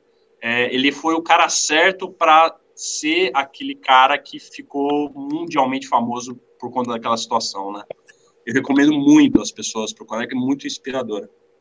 E o disco, cara, que eu acho que é o disco que eu mais escutei na minha vida, é o disco do Halloween, chama Better Than Raw, que foi o Uli que gravou, que é o meu herói da bateria. E é um disco muito diferente pro estilo, assim, muito diferenciado. O trabalho de bateria é muito diferente, não é aquele padrão alemão de power metal, né? O Uli era um cara muito diferenciado, então eu recomendo muito, assim. Boa. Boa. Bico. Bom, pode ser série em vez de filme, cara? Pode, pode. Pode ser, pode ser até churrasco. Séries, assim. Eu, eu tava pensando, eu sabia que você ia perguntar. É, uma série que tem a ver até com, com música e com o nosso meio, cara. É uma, é uma trilogia, na verdade, de séries do, do Dave Grohl, tá ligado? Que são muito legais. Que primeiro tem aquele do Foo Fighters, que é o Back and Forth, né, que Aham. conta a transição do final do Nirvana pro Foo Fighters, tal, que eu achei fantástico, assim, que é muito bem feito. Tem o Sound City, que é a respeito de uma... É um, é um documentário o tema é uma mesa de som Nive, cara, assim, que ele conta a história de um estúdio que todo mundo gravou e que essa mesa de som foi parar com ele e que foi, foi muito bacana. O Adair apareceu! Viu? Viu como eu faço ele aparecer sempre e pagar? Eu sempre faço isso. Eu falo uma, falo uma coisa dele, ele entra aqui e aparece. Pô, Dazinho, todo mundo sabe que você é um cara inteligente pra caralho, porra. Mas, cara, manda mais, pô. 1,99 é, sa é sacanagem. Só o que eu te dei de chiclete enquanto a gente gravou esse trampo do Mike Orlando foi muito mais do que isso por causa da, da tua boca podre. Segue lá, ô Bico. Pô, eu falei da mesa de som, apareceu um mesário aí na hora. Ele sempre assiste as lives aqui, cara. O E o, e o Sonic Highways, que, são, que é uma série com vários episódios, não sei se, se algum de vocês viram, que é a respeito do último disco deles, que eles mostram, eles gravaram uma música em cada cidade, cara, e pegaram uma pessoa significativa da história da música desses lugares dos Estados Unidos, assim. Cara, é fantástico. É muito foda. Então eu acho que tem a ver esse negócio. E, E o disco, eu até já sei qual é, Hum. mas eu não vou falar. E Madison Awards, né, mano? Que Ah, mudou minha sabia. vida. Tipo, Fez, fez Quando- 28 anos agora. é, acabou de fazer. Que foi o que mudou minha cabeça para tudo, assim. Imediatamente eu já comecei a, a estudar que nem um louco aquilo, e eu toco essa porra até hoje, né? É verdade. Ele acabou fazendo um, um tributo, né? Sim, Que vocês têm. Sensacional. é isso. Legal. Vamos lá. Filme que eu recomendo, que é um dos meus filmes favoritos de toda a história do universo, é A Laranja Mecânica. Cara, desculpa tá, tá rindo aqui, mas o comentário da galera da TV Maldita é muito bom. Adair Boca Podre. Sensacional, desculpa aí, desculpa Agora- aí, só um comentário. A gente passou 2 horas e 28 e a gente não zoou o Juninho ainda, cara. O ter tudo? O cara é. Ali, O cara é, é- ali é caso perdido. Não, não, não adianta. Meu, o cara que faz videozinho fazendo assim com a teta, que a teta sobe e desce, assim, ó.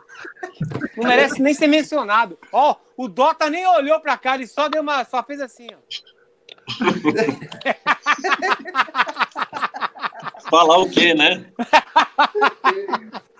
Caralho, Ai, deixa, eu- cara. deixa eu falar uma outra coisa. O Dota, quando ele entrou na gig, cara, tipo, na, como Roger, né? O primeiro apelido que ele ganhou foi Talibã, que ele parecia aqueles caras, aqueles homem-bomba. Então a gente ia chegar para comer, as pessoas ficavam com medo. Eu falava assim: não, não, não se preocupa que ele não é um homem-bomba. Ele, ele, ele não vai se explodir. Ele não vai nos explodir, entendeu? Fica tranquilo. Você, vo- você falava. Você falava que minha barba tinha pulgas e carrapatos. Era tudo tiração de sarro, não era bullying. Ô, mano, nesse dia que vai vir o Road, você falou que vai vir o Ratum, não sei mais quem, você tem que trazer o é cachorro, mesmo? cara. Fudeu. Traz o Cachorro. cachorro, mano. Puta, tem que trazer o cachorro, mas o cachorro desapareceu, cara. Eu tenho o contato dele, eu vou te passar depois. Ah, ah O tem? cachorro tem as melhores histórias, cara. É o cachorro, é o cachorro. O meu Road teve que se disfarçar de. Ele teve que ser um cachorro um dia pra ele entrar numa gig junto com a gente. Eu juro, ele entrou tipo um cachorro, assim, ó, de quatro patas, assim, a gente. E aí o Bico ficamos ali tentando provar que ele era um cachorro, porque ele tinha esquecido a identidade dele quando a gente foi jantar. Cara, que- história, meu. Desculpa, Cominato, vai lá, desculpa aí. Não, tudo bem.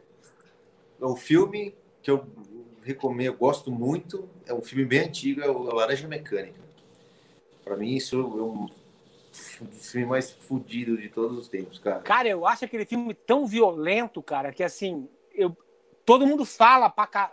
E a primeira vez que eu vi, eu tava tocando numa banda chamada Lucas Iscariotes, que era uma banda pós-punk, assim, os caras tudo loucos, vamos assistir esse filme, tá, mó legal, que era a nossa filo- filosofia de vida, tá, não sei o quê. Eu assisti o filme e eu saí da banda. eu achei muito violento, uma violência gratuita. Se é tipo eu ir lá, agredir o Adair, falar mal dele da net, falar mal do Tetudo, dar sujo, beliscar a teta dele, eu acho legal. Mas, pô, bater num vovozinho lá, arrebentar a cara dele, eu acho meio estranho. Ah, Porque esse filme é muito bom, cara. É violentíssimo. É um clássico, né, disco? meu? É um clássico. É um clássico, claro. E o disco, posso falar o meu? Claro.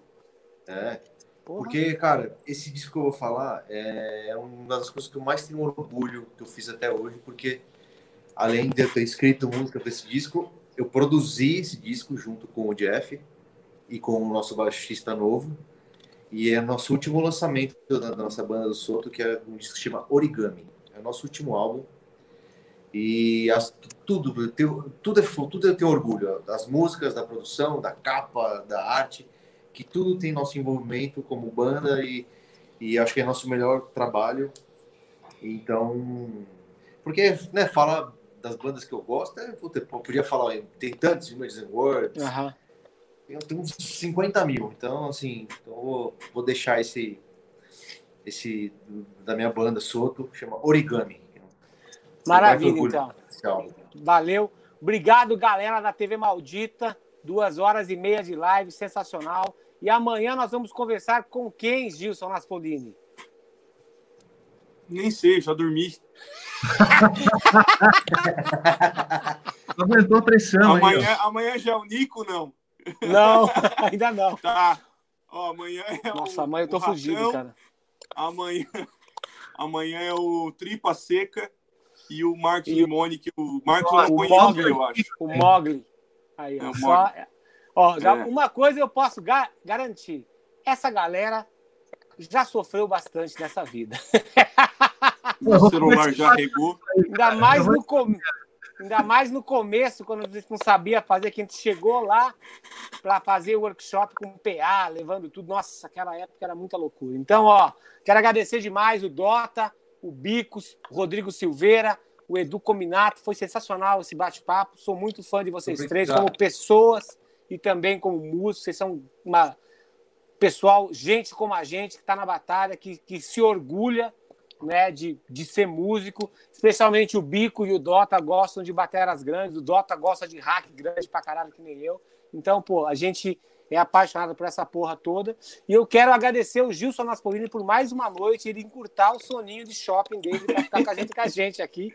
E eu quero que vocês, vocês três se despeçam e o Gilson também dê um alô para a galerinha da, da TV Maldita. Foi um prazer ter estado com vocês, cara. Muito obrigado.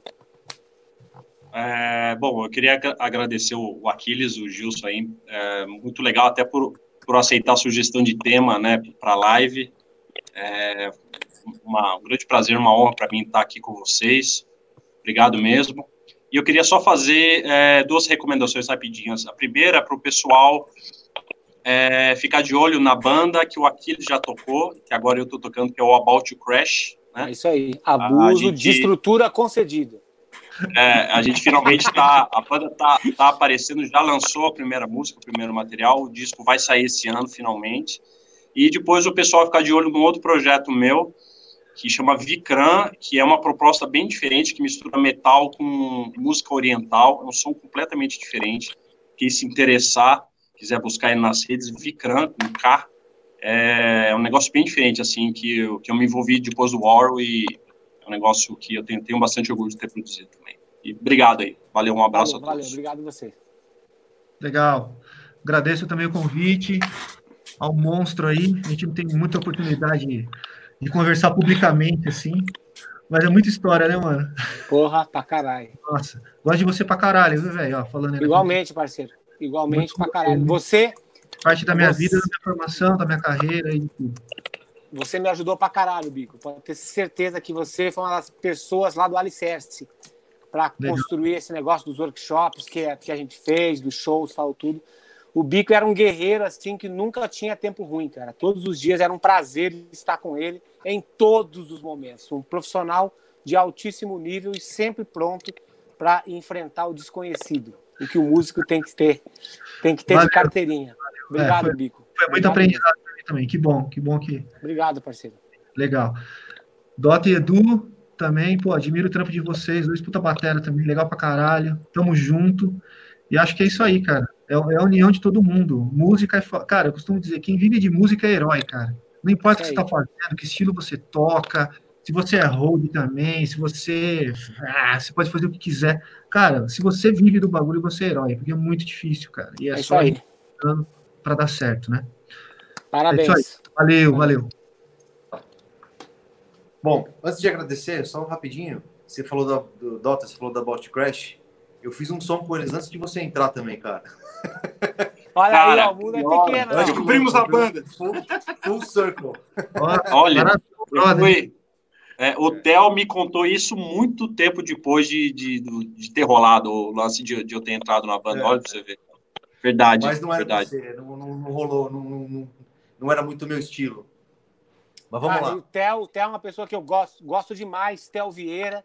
Ele vai conseguir fazer um, um, um ele está produzindo um disco mais demorado do que o Chinese Democracy do Guns N' Roses. O disco nunca vai ficar pronto, nunca. Mas o Theo é uma festa. É o tipo, é o tipo de cara assim, ó, que ele pode fazer o que você quiser. Você não consegue ficar irritado com o Theo.